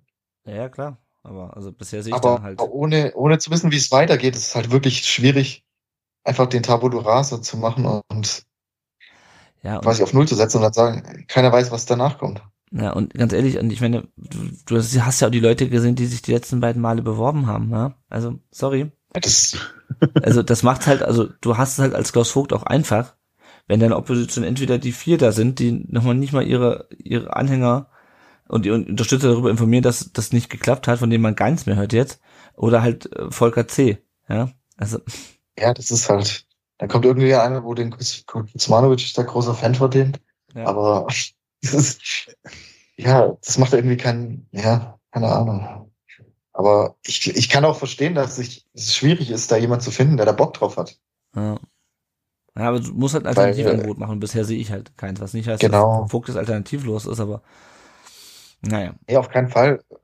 Es ist auch, läuft doch bestimmt nicht alles richtig. Aber ja, wie gesagt, es macht keinen Sinn, ohne, Da läuft Eine vieles. gescheite überhaupt Alternative, da was so, wie, wie das immer wieder klingt und wie, wie, das, wie man das auch rausliest. Also da läuft vieles, glaube ich, wirklich ganz, ganz, ganz, entweder wirklich seltsam oder die müssen so viel umbauen und was weiß ich, oder wollen so viel umbauen. Äh, aber das, ja, es kommt nicht aus dem Nichts, die ganzen diese Sachen. Das stimmt schon. Ja. vollkommen, Da vollkommen ist richtig. Aber, definitiv was dran. aber dass, dass wir so eine Kultur haben mit, oh, hier ist ein offener Brief oder hier sind irgendwelche ähm, Leaks aus irgendwelchen Mails und schlag mich tot. Äh, hä, was ist eigentlich los? Also, äh, das, das, jetzt können wir da, glaube ich, nochmal ein Stück weit gerade entspannter vielleicht auch ein bisschen drüber sprechen, weil jetzt wird keine Mannschaft beeinflusst im Abstiegskampf. Hm. Jetzt Ja. ist das Argument nämlich mal weg. Äh, aber da läuft einfach so vieles ganz arg seltsam und, und äh, intransparent und zwar in alle Richtungen. Ja. Und das, das finde ich aber auch nicht gut. Ja, ja, ja. ja. Gut, die Aber nochmal zur Alternative. Ähm, äh, nö. Ich, Lennart, du hast schon abgewunken, schade. Äh, vielleicht hat er Steffen Zeit. ja, wir, schlagen den einfach vor. Ja, genau. Ähm, und der, der Yannick fragt noch, wen würdet ihr als potenziellen Sportvorstand sehen? Auch da muss ich ganz ehrlich sagen, not my job. Also, keine Ahnung, ich täte es auch nicht machen, aber ich äh, wüsste jetzt auch nicht, wer da, wer da in Frage kommt. Ähm, weil dazu weiß ich einfach zu wenig, was die Leute qualifiziert dann. Ja. Also, Wo, wobei, wobei ich das auch wieder lustig finde, wenn ich dann schon die Diskussion höre mit, ja, hier, Kedira hat ja doch gar keine Ahnung davon und bla bla bla. Ja, alles klar, aber wir haben Thomas Hitzelsberger zum Vorstandsvorsitzenden gemacht, Ja. ohne Ahnung. Und das war alles cool. Also, Leute, echt. Äh, Also es war ja mal der eine von Basel, glaube ich, im Gespräch, ähm, als es Ja. ähm, als es damals ging. Ähm, Aber- ja, jetzt, jetzt mal, mal gucken. Also, wie gesagt, ich, ich, lieber mache ich noch zwei Monate, drei Monate ohne richtigen Sportvorstand weiter, wie das es dann ähm, Horst Held oder Ja, Armin Fee oder, oder Freddy Bobic ist da auch wieder frei. Ja. Äh, Ja, um Gottes Willen. Ja, bevor Aber ich sowas sagen, wird. anders als beim VfB-Präsidenten sehe ich äh, auf der Sportpost, also scheißegal welcher Name es ist, es gibt, glaube ich, genug fähige Leute in dem Fußballgeschäft. ja. Das muss kein Bekannter sein. Es muss einfach einer sein, der Ahnung von seinem Geschäft hat, Ja. den man machen lässt. Und da gibt es bestimmt genug Leute, die da in Frage kommen. Und von allen bekannten Namen, wie Freddy Bobic oder sonst was, Horst Held schon gar nicht, wird man Abstand nehmen, aber man, da gibt es bestimmt genug Leute, die nicht, die irgendwo bei einer zweiten Liga sind, wo der VfB attraktiver ist, als die sie aktuell sind und mit denen man sprechen könnte. Ja. Also ich würde, da wird sich bestimmt jemand finden lassen, wenn man wollte. Das war ja auch der, ähm, der ja auch im Gespräch war, bei uns war ja der, ähm, ach, wie heißt der, der jetzt bei Köln ist? Da kam er von Regensburg, das war. der Sport. Ja, ja, ja, ja, ich weiß auch, wen du meinst. Ja, Ich ja. komme komm gerade nicht auf den Namen, aber das wäre ja so. Aber sowas zum Beispiel, ja, Ne? ist eine erfolgreiche zweite Lig Ligist mit Regensburg, ist er da gut stark gewesen.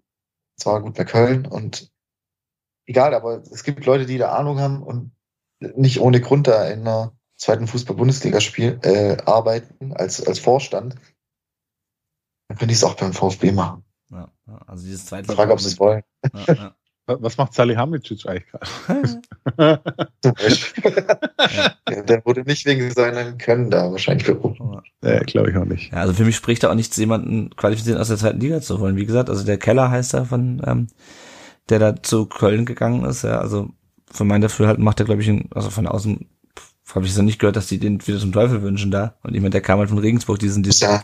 abgestiegen. Ähm, aber das muss ja nichts über die, die Qualität des, des, des Personals unbedingt immer, immer äh, aussagen, dass man aus der zweiten Liga kommt. Also. Naja, gut. Ähm, der, Soll nicht mal aus Deutschland sein, also Ja. äh, irgendeinen Folge, aber gut, egal, das können wir sowieso nicht. Wir müssen sie erstmal zum Schluss kommen, dass man das braucht. Das ist halt die andere Seite. Genau. Das, das wäre mal der erste Schritt. Und dann gibt es auch hoffentlich den klaren Auftrag, sucht einen, findet einen, ähm, der wirklich dann auch geeignet ist. Und ich weiß tatsächlich nicht, ob das äh, Thomas Krücken ist. Auch wieder. Hm. Ähm, weil da haben wir Ja, auch wieder wie das. nichts, sage ich mal, aber Ja, ja, aber, aber da hast du genau wieder Ja. das Gleiche. Zum Ja, einen beim stimmt, einen ja. sagst, oh, wir haben ein Greenhorn, äh, ich kein Greenhorn und dann, ah, aber setzen wir das Greenhorn dorthin. Hä? Das ergibt für mich Ja. logisch kein Ding. Und du, macht keinen Sinn. und du machst die nächste Baustelle im, im NLZ halt wieder auf. Ja. Deswegen, also da müsste, wenn dann schon auch was nachrücken und alles. Deswegen, wenn, wenn er ein geeigneter Typ dafür ist, wenn die das sagen, dann okay, aber dann habt auch jemanden fürs NLZ wieder an der Hand. Ja. Und den, die wachsen halt auch nicht auf dem Baum. Das Ja, ist das nächste. stimmt. Ja, und ich halt, Vorteil wäre da, die hätten halt schon den ersten Schritt gemacht und gesagt halt, wir brauchen einen Sportverstand. ja, Das erwarte ich halt jetzt schon mal, äh, zumindest. Da sind wir uns, denke ich, absolut einig, ja. ja, Ja. Der äh, Ali Gül- Güler hat noch bei Facebook gefragt, also welche Spiele werden den VfB verlassen? Was denkt ihr? Das haben wir ähm, ja, schon ein bisschen drüber gesprochen. Wer wird kommen? Keine Ahnung.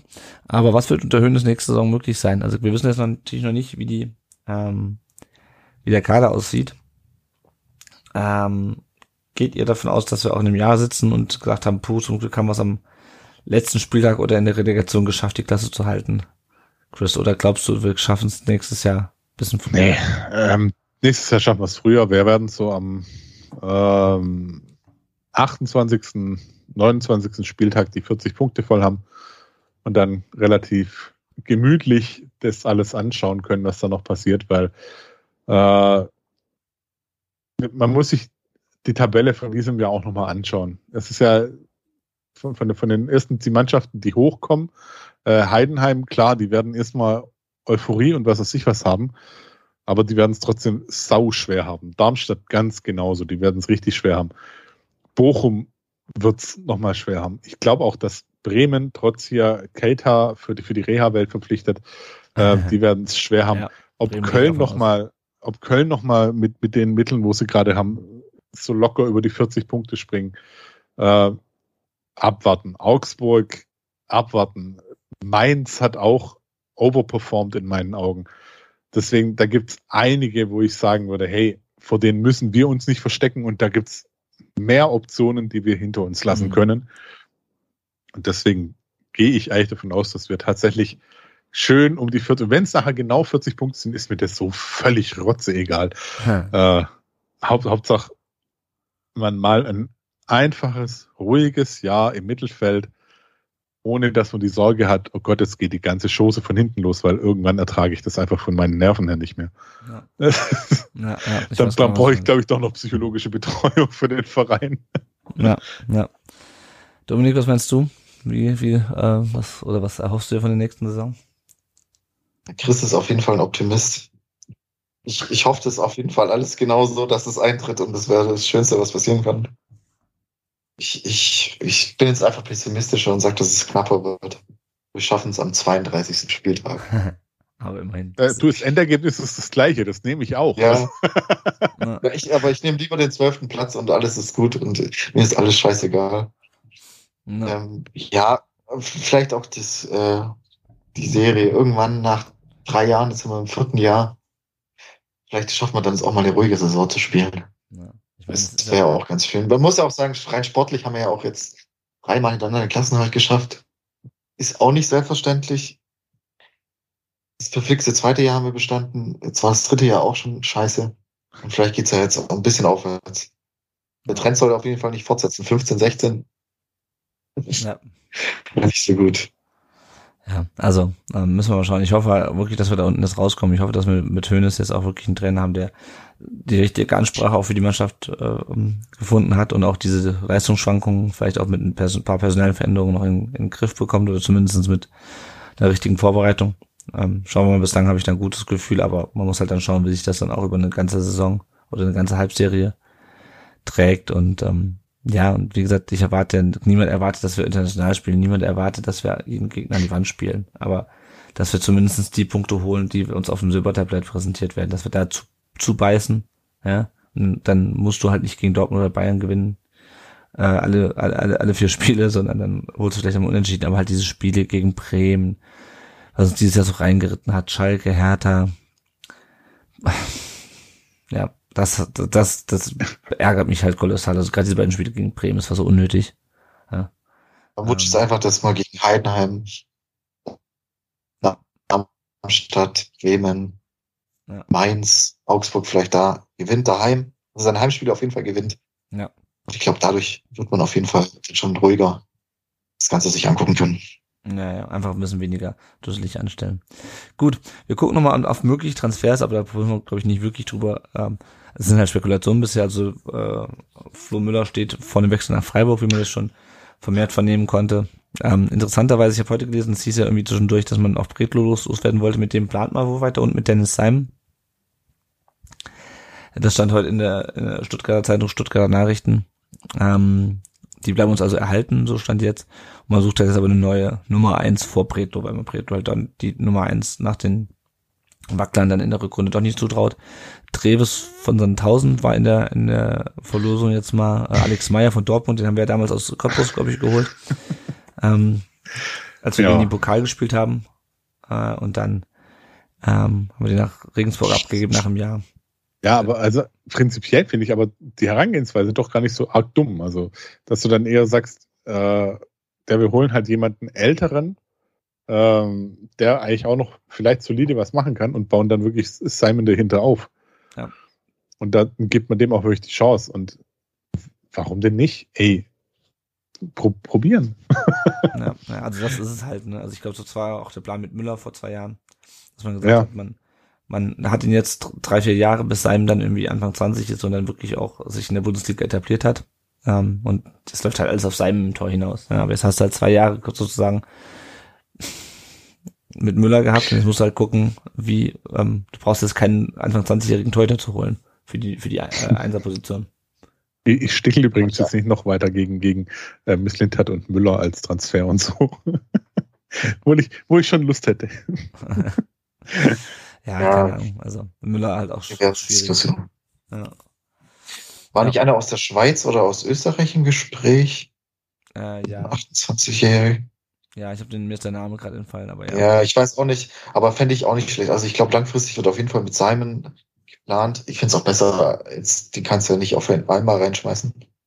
Aber wenn du einen hast, der sich dafür ein bis drei Jahre committet und sagt, ich bleib da, der ganz stabil ist und den dann hinten dran aufbaust, finde ich das jetzt nicht so schlecht.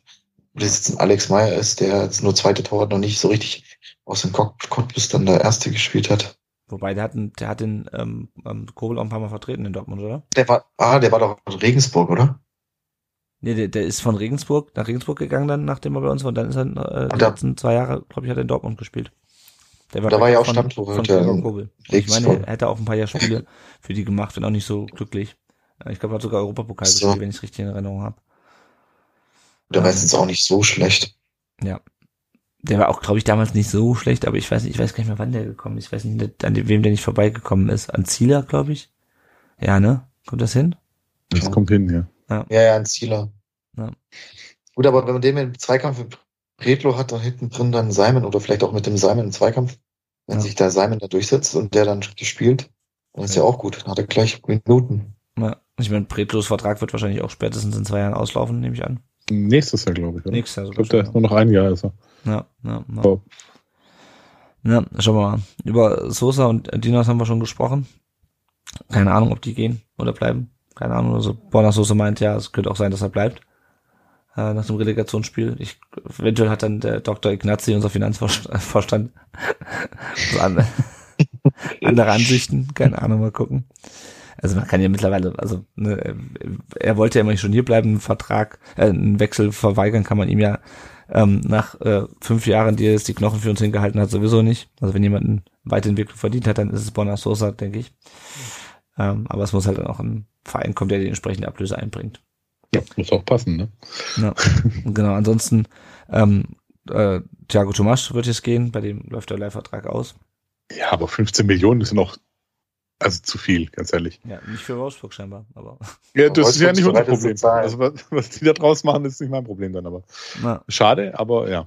na, naja. Ähm, Antonis Aidonis, da läuft der Leihvertrag, äh, da läuft der Vertrag aus, genauso wie bei Kulibali. Da habe ich jetzt noch nichts gehört. Dass man den doch verlängert, den Kulibali bei Aidonis, das ist klar. Also das reicht halt schlichtweg nicht für Ja. die, für die, für die Bundesliga. Ich würde übrigens noch Pascal Stenzel mal reinwerfen. Ob man Ja. den nicht auch abgibt, weil der hat ja jetzt überhaupt gar, also der große Gewinner der Vorbereitung. Ja, das äh, ist halt echt die Frage, ob das so jemand ist, den du für, ähm, den, der nicht viel Heu frisst und den du aber für einen Kader brauchst. Ich weiß es nicht. ja, das, genau das ist der Punkt. Aber ja, aber ob das ihn zufriedenstellt, Das das, ist das andere wieder. Bei, bei Ah. Matarazzo war er, hat er doch eine gewisse Rolle gespielt. Da der Hönes ja ähnlich spielt wie der Matarazzo, hat er vielleicht dann doch noch irgendwie einen Kaderplatz. Ich weiß es nicht. Für die Mannschaft ist er vielleicht wichtig, wenn er jetzt nicht so viel Budget auffrisst Ja, und jetzt nicht keinen gescheiten Abnehmer findet. Ein guter Typ ist er, glaube ich, schon. ja, jeden das. Vielleicht auch für die. Kabine wichtig. Deswegen. Aber Also unter, wenn der Labadia noch Cheftrainer wäre, dann wird man abgeben, auf jeden Fall. Ja. Aber ist ja Gott sei Dank nicht so. Und weil die Anton an der Seitenlinie festhackern. Ja, ja. also wie gesagt, wir werden es sehen. Äh, wir werden das Waldemar. Hartmann meinst du? Bitte? Waldemar Hartmann meinst du? Achso, ja, genau. genau. ähm, genau, wir werden sehen, was da jetzt noch äh, passiert. Ähm, genau, die, die Termine hatte ich schon genannt. Und ähm, ja, jetzt haben wir noch einen kleinen Werbeblock. Ähm, und dann äh, machen wir die kürzeste, ähm, das kürzeste Abschlusssegment äh, ever, glaube ich. Ähm, aber kurz zum Werbeblock, also wenn ihr uns nicht finanziell unterstützen könnt oder wollt, dann äh, gebt uns auch einfach auf Apple Podcasts eine Bewertung oder auf Spotify auch. Äh, schreibt uns auch gerne Rezensionen bei Apple Podcasts, die lesen wir auch gerne vor. Und ansonsten sagt gerne so Leuten, dass es uns gibt, erklärt ihnen, was ein Podcast ist. Ähm, macht einfach ein bisschen Mund-zu-Mund-Propaganda, dann freuen wir uns drüber. Ja, und dann, es sind nicht mehr viele ähm, VfB-Mannschaften, die jetzt noch Spiele absolvieren. Das ist eigentlich nur eine. Äh, Im Seniorenbereich, die, die Frauen, die haben 5 zu 0 beim ersten FC Mühlhausen gewonnen am 25. Spieltag der Oberliga Baden-Württemberg. Sophie Geiring mit einem Hattrick innerhalb von 18 Minuten. Äh, Celine Philipp mit ihrem dritten Saisontor und Theresa Böpple mit dem neunten Saisontreffer. Der VfB ist jetzt zweite, weiterhin von 14 Mannschaften. Ähm, dadurch, dass aber der Tabellenführer sein Spiel gewonnen hat, ist der Aufstieg auch rechnerisch nicht mehr möglich. Und das nächste und letzte. Saisonspiel ist jetzt am kommenden Sonntag, wenn ihr noch hingehen wollt, am 11. gegen den TSV Neckarau um 14 Uhr. Genau, der Nachwuchs hat seine Saison schon beendet und auch bei unseren Leihspielern ist die Saison schon größtenteils beendet, beziehungsweise sie ist jetzt beendet. Momo CC saß 90 Minuten auf der Bank, als Wisla Krakau gegen Gornik Letschner 3-0 gewonnen hat. Äh, die sind am Ende Vierter geworden in der zweiten polnischen Liga mit 60 Punkten, mussten in die Aufstieg-Playoffs und ähm, da auch Momo CCs Leihe dann bei ähm, Wisla Krakau endet, das ist zum letzten Mal wahrscheinlich, dass ich so einen polnischen Zungenbrecherverein aussprechen muss. Pustscha Niepolomice ähm, gewann gegen Wisla Krakau 4 zu 1 im Relegationshalbfinale. Das heißt, Krakau ist damit raus, da gibt es kein Rückspiel mehr und bleibt ein weiteres Jahr zweite Liga und Momus CC kehrt zum VfB jetzt erstmal zurück, denke ich. Mal schauen, wie lange. Und auch Wahid Fagir wird jetzt zum VfB erstmal zurückkehren. Der ist mit äh, seinem Verein, dem FC Nordjylland, Zweiter geworden. Die hatten ja die Meisterschaft verpasst. Am letzten Spieltag beim 0 zu 0 gegen Viborg FF war er nicht im Kader und damit ist Nordjylland das Zweite und qualifiziert sich für die Qualifikation zur Conference League. Ja, und bei Matteo Klimowitz, der ist noch den Rest des Jahres da, aber Roberto Massimo, Clinton Mola, Leonard Münst und Mosanko, deren Saisons sind beendet und die sind wahrscheinlich erstmal auf dem Weg in Urlaub und dann erstmal auf dem Weg nach Stuttgart, wenn sie nicht von wem anders verpflichtet werden. Ja, und damit sind wir am Ende dieser Folge, am Ende dieser Bundesliga-Saison. Ähm, erstmal vielen Dank an dich, Dominik, dass du dir heute nochmal Zeit genommen hast, mit uns über die beiden Relegationsspiele und ein bisschen über die Sommerpause und die Saison zu sprechen. Schön, dass du da warst. dass ich da sein durfte wieder. Ja, Hat mir sehr Spaß gemacht.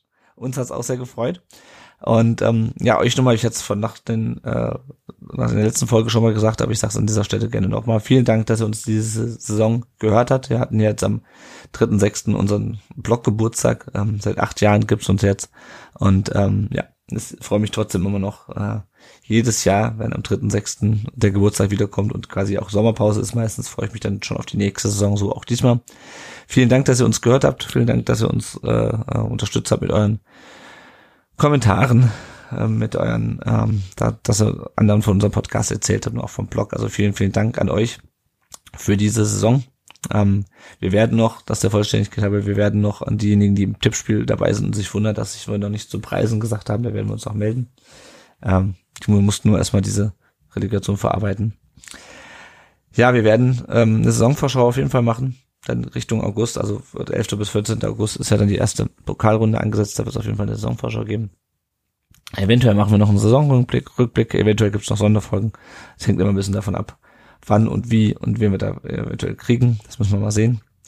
Ähm, genau. Mir bleibt noch darauf hinzuweisen auf Seba, Sebas Unterstrich Kampf, der äh, kämpft auf Instagram oder der kommentiert auf Instagram seinen Kampf gegen akute lymphatische Leukämie.